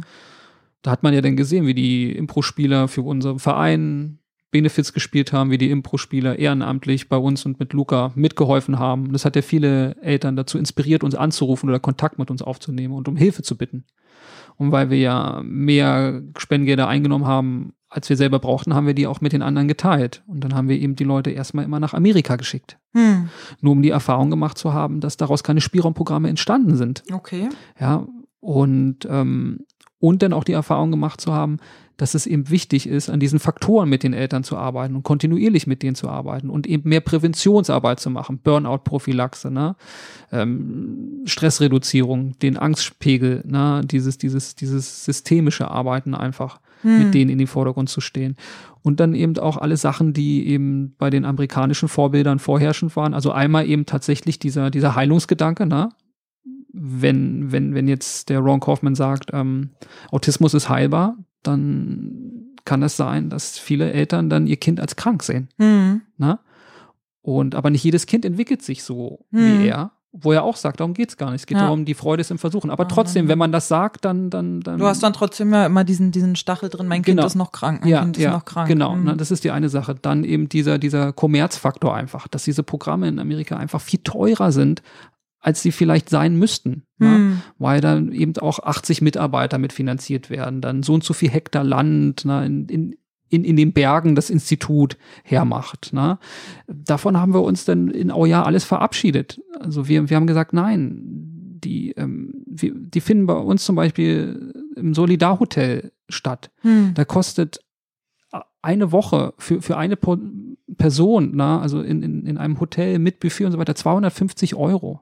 Und wenn das Kind unter sieben ist, dann ist es frei. Und ist das Hm. Kind über zwölf, dann kostet es 130 Euro. Hm. Das ist für dich dann teilweise günstiger, als wenn du die Woche zu Hause mit deinem Lebensmittelkosten und, und Unterhaltskosten äh, Mhm. Mhm. verbringst, ja. Oder dass wir auch mit den Volkshochschulen zusammenarbeiten. Mhm. Da kannst du einen Vortrag für 6 Euro besuchen und ein Mhm. Seminar für 17 Euro. Das kann sich doch wirklich jeder leisten. Ja. Während in Amerika eben Kurse teilweise 2400 Dollar kosten. Mhm. Oder diese Startwochen, diese, diese Intensives, dann bist du teilweise mit 20.000 Dollar dabei.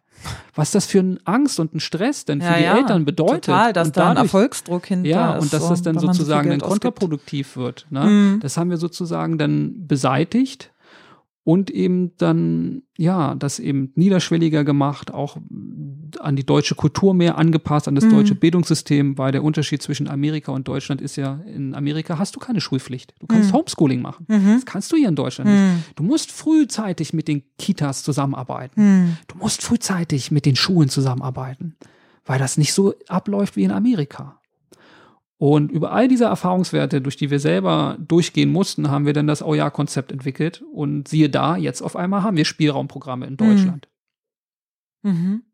Ähm, Gab es in dieser ganzen Zeit, also speziell beim Projekt, aber vielleicht auch mit, ähm, mit Luca, äh, Momente, wo du ähm, ja, wo du auch die Schnauze voll hattest. Also ich meine jetzt nicht Burnout, sondern wo du gesagt hast, ähm, also wo wirklich ich habe jetzt keinen Bock mehr, weil es ist ja auch sehr viel beim Impro auch schon und bei dieser Form ja noch mal mehr, als wenn du normal auf der Improbühne stehst, dass du dein Ego rausnimmst, zurücknimmst, so, dass du irgendwann sagst, ich habe keinen Bock mehr, mein mein Ego ist auch, ich will jetzt auch mal sein, verdammte Scheiße, hattest du so eine Momente? Mhm. Ja, ja, klar. Auf jeden Hm. Fall, auf jeden Fall. Also das Tolle war, dass wir eben das im Team gemacht haben. Wenn wir also, manchmal waren wir auch nur zu viert im Team, aber zu Hochzeiten waren wir zu zwölf im Team. Und das Tolle war, auch wenn ich mal keinen Bock hatte und die Schnauze vor hatte, es gab immer noch einen, der sozusagen zu Luca gestanden hat oder zu dem Programm gestanden hat. Hm. Und solange es einen gibt, der an das Kind glaubt und dazu steht, dann kann das weitergehen. Hm. Auch zwischen meiner Frau und mir hat das sich ja ständig abgewechselt. Wir haben dann oft auch uns, uns so beraten lassen und dann hat uns auch die Frage gestellt, so wann ist denn genug genug? Wie lange wollt ihr das denn machen? Hm. Na, und dann hab, hab, hab, hab ich mal gesagt, ich habe die Schnauze voll, ich bin draußen. Na? Ja. Und dann meine Frau gesagt hat so, nee, aber ich bin noch drin. Und dann später mal meine Frau so, ich bin draußen. Ich so, nee, aber ich bin noch drin. Dass man das als Team macht einfach. Das ist ja der große Zauber bei der Mhm, ganzen Angelegenheit mhm. so. Und dass man sich das erlaubt, keinen Bock zu haben. Hm. Und deswegen ja auch so der Unterschied, so wenn man jetzt liest in der Spielraumliteratur und auch in der amerikanischen, da hat eine Familie 60, 80 Stunden die Woche mit dem Kind Spielraumprogramm gemacht. Und dann hast du hier Eltern, die sagen, oh mein Gott, wie soll ich das denn schaffen? Mhm. und dann zwingen sie sich da und nach Ja. drei Wochen landen sie sich, landen sie im Burnout Ja, oder im Nervenzusammenbruch. Wo man dann sagen kann, ja, das Kind merkt das ja auch, wenn du nicht in den Raum sein willst mit ihm, total. merkt es doch auch. Mhm. Das ist doch kontraproduktiv. Hm. Ich habe jetzt zum Beispiel vor zwei Wochen bei einer Mutter in unserem Jahrestraining gesagt, nee, stopp. Kein Programm mehr für euch. Hm. Jetzt kümmern wir uns nur um deinen Glücklichkeitsfaktor, um deinen Ehefaktor, um deinen Gesundheitsfaktor, um deinen Freiraumfaktor und äh, geht nicht mit dem Kind in den Spielraum rein. Es merkt sowieso. Hm. Das Kind hat auch so reagiert auf die Mutter, ne? So, also das wollte mit keinen in den Spielraum Hm. ne, sozusagen. Und dann haben wir das losgelassen. Und siehe da, zwei Wochen später, durch dieses Loslassen, Hm. war sie wieder da, in den Faktoren hoch Hm. und dann hat sie wieder begonnen. Aber wie, ich habe das mit dem Loslassen gerade nicht ganz verstanden. Das Kind ist doch trotzdem bei den Eltern und auch in diesen zwei Wochen müssen die Eltern sich doch in irgendeiner Art und Weise um das Kind Ja. kümmern. Und für äh, Eltern autistischer Kinder ist doch wahrscheinlich der Alltag schon Stress irgendwie. Das Loslassen hat sich jetzt bezogen auf, ich muss mit meinem Kind so und so viele Stunden Spielraumprogramm Okay. machen die Hm, Woche. hm, okay. Oder, oder ich muss mein Kind in den Spielraum bringen. Hm, verstehe. Ja, dass man Hm. das auch loslässt. Ja, ja. Genau, die Gesamtsituation ist ja da. Du kannst ja dein, kannst du natürlich Mhm. machen, aber die Frage ist, geht's dir dann besser, wenn du dein Kind zwei Wochen in Heim gibst? Ich glaube nicht. Ja, aber auch da ist immer abhängig davon, mit welcher Haltung du das machst. Hm. Mal so ein Beispiel, wenn man jetzt eine Mutter hat und die will die Startwoche besuchen ne, und das Kind sagt, nö, ähm, ich komme jetzt da aber nicht hin. Ne? Da mache ich jetzt nicht mit, ist schon ein älteres Kind. Ne? Mhm. So. Aber die Mutter weiß selber, boah, meine Faktoren sind so ziemlich am Arsch, ich bin kurz vorm Burnout, ne? Und das würde uns wirklich gut tun. Aber dann dem Kind auch sagt, okay, ich kann dich nicht zwingen. Das wäre Mhm. ja sozusagen vollkommen kontraproduktiv. Ja, ja, Und ja. so einen Jugendlichen kannst du auch zu nichts mehr zwingen. Mhm. Aber dann einfach sagst, ich liebe mich aber auch, mein liebes Kind. Mhm. Ich bin mir auch was wert. Mhm. Und dann fahre ich jetzt eben mit deinem Bruder dahin. Du bist herzlich eingeladen. Und dann ist sie mit so einer positiven inneren Haltung, wo wir sie gecoacht haben. Also ein, ein Ja zu sich selbst Mhm. und auch ein Okay damit, dass das Kind Nein sagt. Mhm. Ist man dann mit ihm zu so einer Kurzzeitpflegestation gefahren und, und, und, und, und hat gesagt, weil du ja dich nicht um dich alleine kümmern kannst, das Mhm. sind dann die Leute, die sich hier denn um dich kümmern. Mhm. Und dann hat er sich das angeguckt und dann hat er eine Wahlmöglichkeit. Mhm. Und dann hat er gesagt, na, ich komme doch mit. Und dann hat er eine total schöne Zeit gehabt da. Mhm. Ja. Und so ist es auch, dass ich mich dann sozusagen dann auch öfters gegenüber meinem Sohn positioniere und sage, das ist okay, dass du das jetzt nicht mit den Urlaub willst, ne? Mhm. So, und dass du das und das nicht willst, aber für mich ist das wichtig und ich bin mir das auch wert und ich habe mich auch lieb. Ne? Mhm. Und das ist ja wie beim Impro-Theater. Am Anfang sagen wir so, sag mal immer ja. Mhm. Und irgendwann merkst du, na, an manchen Stellen kannst du auch Nein sagen und die Geschichte geht sogar besser weiter. Mhm. Und an manchen Stellen ist es sogar dienlich, ein bisschen konstruktiv zu blocken. Mhm. Und dann geht die Geschichte weiter. Und bei bestimmten Sachen kannst du sogar Nein, danke sagen. Mhm. Und die Geschichte geht besser weiter. Und so ist es auch mit meinem Sohn Luca zum Beispiel, dass ich ihm zu manchen Sachen jetzt mittlerweile auch sage so, nein, danke. Ne? Mhm. Also ich, ich, ähm, Ja, so diese eigene Abgrenzung, ne? Aber auch Genau. das ist ja was, äh, was man lernen muss, weil, also es ist ja eine total paradox schizophrene Situation. Ähm, auf der einen Seite haben die Leute ein schlechtes Gewissen, wenn sie ein autistisches Kind haben, weil sie das Gefühl haben, sie müssen ganz, ganz viel Pflege investieren, für die sie aber keine Lust, keine Zeit, kein Geld, was auch immer haben. Ähm, und auf der anderen Seite wollen sie sich aber abgrenzen, trauen sich nicht. Also es ist ja total uh, so. Genau, ja, dann ist es gut, eben öfters so Übungen zu machen, im Loslassen, Geschehen Mhm. lassen, nichts tun, weil Mhm. so das Leben mit einem autistischen Kind braucht besonders viel Organisation, Hm. besonders viel Denken und Tun und auch Handeln, kann Mhm. man sagen. Und dann wäre es gut, und das machen wir ja dann in unserem Jahrestraining, dass man auch den Modus des Loslassens, Geschehen lassen und Nichtstuns Hm. übt. Ja, das braucht dann eine Übung und so einen roten Faden im Alltag, so dass der entstehen kann. Und dann landen einige Eltern in so einem Zustand, den kennen wir Westler nicht. Das heißt, wobei. Das ist ein Zustand zwischen tun und nicht tun. Mhm. Drückt sich aus in so Sätzen wie die Meisterin tut nichts und dennoch bleibt nichts ungetan. Oder wie wir Impro-Theater von der Bühne können, kennen, die Geschichte hat sich selbst gespielt. Hm. Der Flow. Hm. Das ist sowieso das Dienlichste, Hm. dass Eltern in Kontakt kommen mit diesem Flow. Okay. Und dann läuft's. Hm. Ja. ja. Wie bei uns das ja dann läuft und klickt auf der Bühne. Oder Mhm. wie bei den Jazzmusikern das dann läuft und klickt auf die Bühne. Aber das Lied spielt sich dann selbst. Hm. So kann auch irgendwann das Spielraumprogramm sich selbst spielen Mhm. und gestalten. Nur dieser Flow ist meiner Erfahrung nach was, was du nicht erzwingen und herbei, wie auch immer, dingsen kannst. Aber du kannst dich dafür öffnen. Das stimmt. Du kannst Ja. lernen, dich nicht länger zu verschließen und zu schützen, sondern Mhm. dich dafür zu öffnen. Hm. Und du kannst auch diese Ich-Stärke trainieren, Mhm. aus dem Weg gehen zu können. So wie du vorhin gesagt hast, dein Ego aufhängen, hast du gesagt? Oder so? Ähm, aufgeben, ja. Ja, genau. Hm. So, so das, das, das Ego aufgeben zum Beispiel. Dafür gibt es ja Übungen und Techniken, ja, die man den Eltern ja beibringen kann, Hm. sodass sie dann in diesen Zustand kommen und dann auch diese Ich-Stärke entwickeln, dann auch nicht mehr von diesem Zustand wegzugehen. Hm. Ja? Hm. Ich habe nur gedacht, es ist schwierig, wenn du gerade, auch beim Impro-Spielen genauso und ähm, für die Eltern eben auch, wenn du gerade gelernt hast, dieses ähm, immer akzeptieren, sich selber zurücknehmen, nur die Ideen des anderen nehmen und weiterführen ähm, und dich komplett rausnehmen. Und dann sagt dir aber wieder jemand, du musst dich abgrenzen. Das ist so, äh, was denn nun? Also soll ich jetzt das oder das oder wann das und wann das? Und äh, woher weiß ich denn, was das gute Maß für mich ist? So. Ja. Das, das finde ich immer wahnsinnig schwierig, ja, jetzt äh, auch im Leben generell. Ja, und das ist ja das Tolle, dass in dem Theater gibt's ja auch sozusagen die, soll ich sagen, Theatertherapie, ne? Mhm. sozusagen. Mm, Eine Übung, die ich jetzt letztens mit einer Mutter gemacht habe, war eben, ich habe ihr gezeigt, wie ich die Stereotypen des Kindes mitgemacht habe in dieser Oh-Ja-Haltung. Hm. Und sie war dann so gespalten, so, oh, macht das Sinn und oh, Fördere ich das damit fördere ich das nur? dann nicht nur Hm. und dies und das und jenes.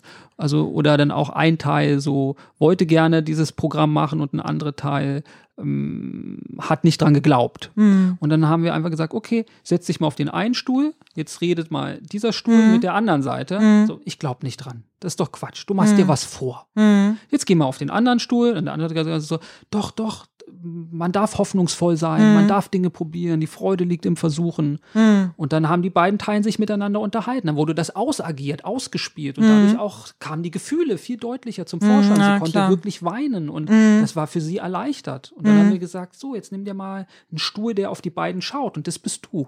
Was möchtest du denn den beiden sagen? Oh ja, ich wünschte mir, ihr könntet euch einigen, ne? Mhm. Und das mal eine Weile probieren, für mindestens für drei Wochen und dann gucken und dann Mhm. gucken, ob ihr das weitermacht. Und dann habe ich gesagt, jetzt geh mal auf den Stuhl da. Da bist du einfach nur die Zuschauerin, die Beobachterin, aber sehr liebevoll und leer und bewusst und ohne Wertung. Hm. Und dann kannst du mal dein Leben aus dieser Position betrachten, wie eine gute Freundin, wie deine spirituelle Freundin Mhm. vielleicht sogar. Ja? Und dann, als sie das gemacht hat, habe ich gesagt, jetzt geh mal in die Mitte. Und das ist Transzendenz. Da wird alles transzendiert. Und wenn man diese Übung regelmäßig macht, dann sind ja alle Teile von dir zu Wort gekommen. Mhm. Alle Teile wurden ja akzeptiert und gewertschätzt Mhm. und durften miteinander spielen. Und dann ist die Ruhe danach und die Gelassenheit größer. Ja. Und so eine Übung versuchen wir in diesem Jahrestraining wöchentlich mit den Eltern Okay. anzubieten und zu machen, sodass sich so ein roter Faden entwickelt. Mhm. Und dann kommt man zum Loslassen. Hm. Okay. Und dann, und dann kommt man eher zu dem Flow. Hm. Hm. Ja, ähm, wir haben jetzt schon relativ lange äh, Mhm. gesprochen. Ähm, ich würde dich gerne noch fragen nach äh, euren Publikationen. Und zwar habe ich gesehen, es gibt ein Buch, glaube ich, Mhm. und äh, auch einen Film, richtig? Ja, richtig. Also, wir von Auja entwickeln uns immer mehr in Richtung Open Source. Also, man kann das Buch auf unserer Internetseite www.auja.org zur Hälfte kostenlos lesen.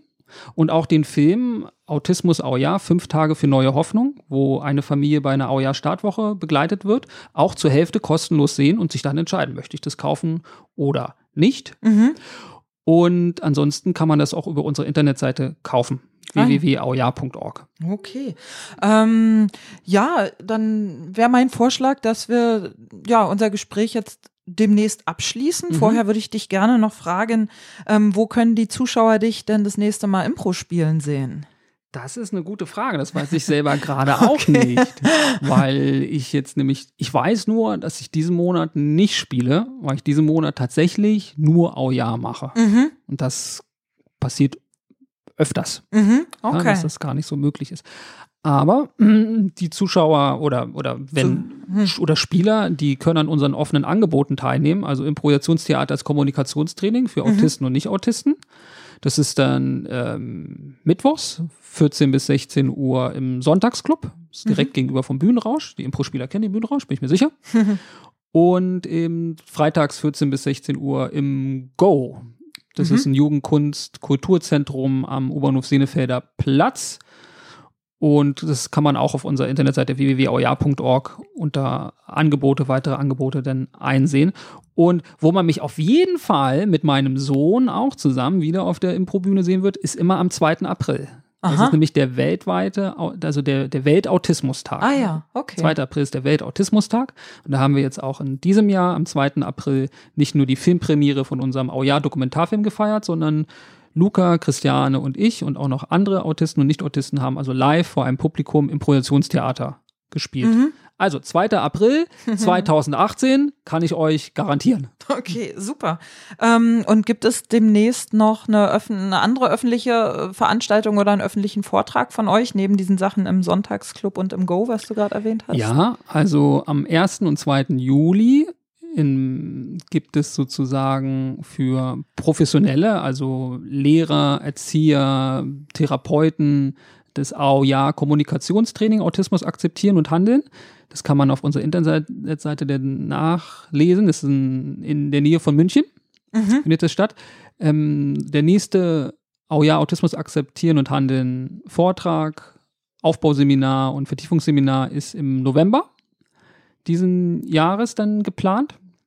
Und ähm, die nächste Aujahr-Startwoche ist jetzt tatsächlich über Pfingsten. Also diesen Mhm. Montag. Ich weiß nicht, ob das jetzt noch so aktuell ist. Das wird wahrscheinlich nicht. Ich muss mal gucken, ob ich ne? das äh, vor Pfingsten noch released kriege. Genau. Ne? Also jetzt vom 9.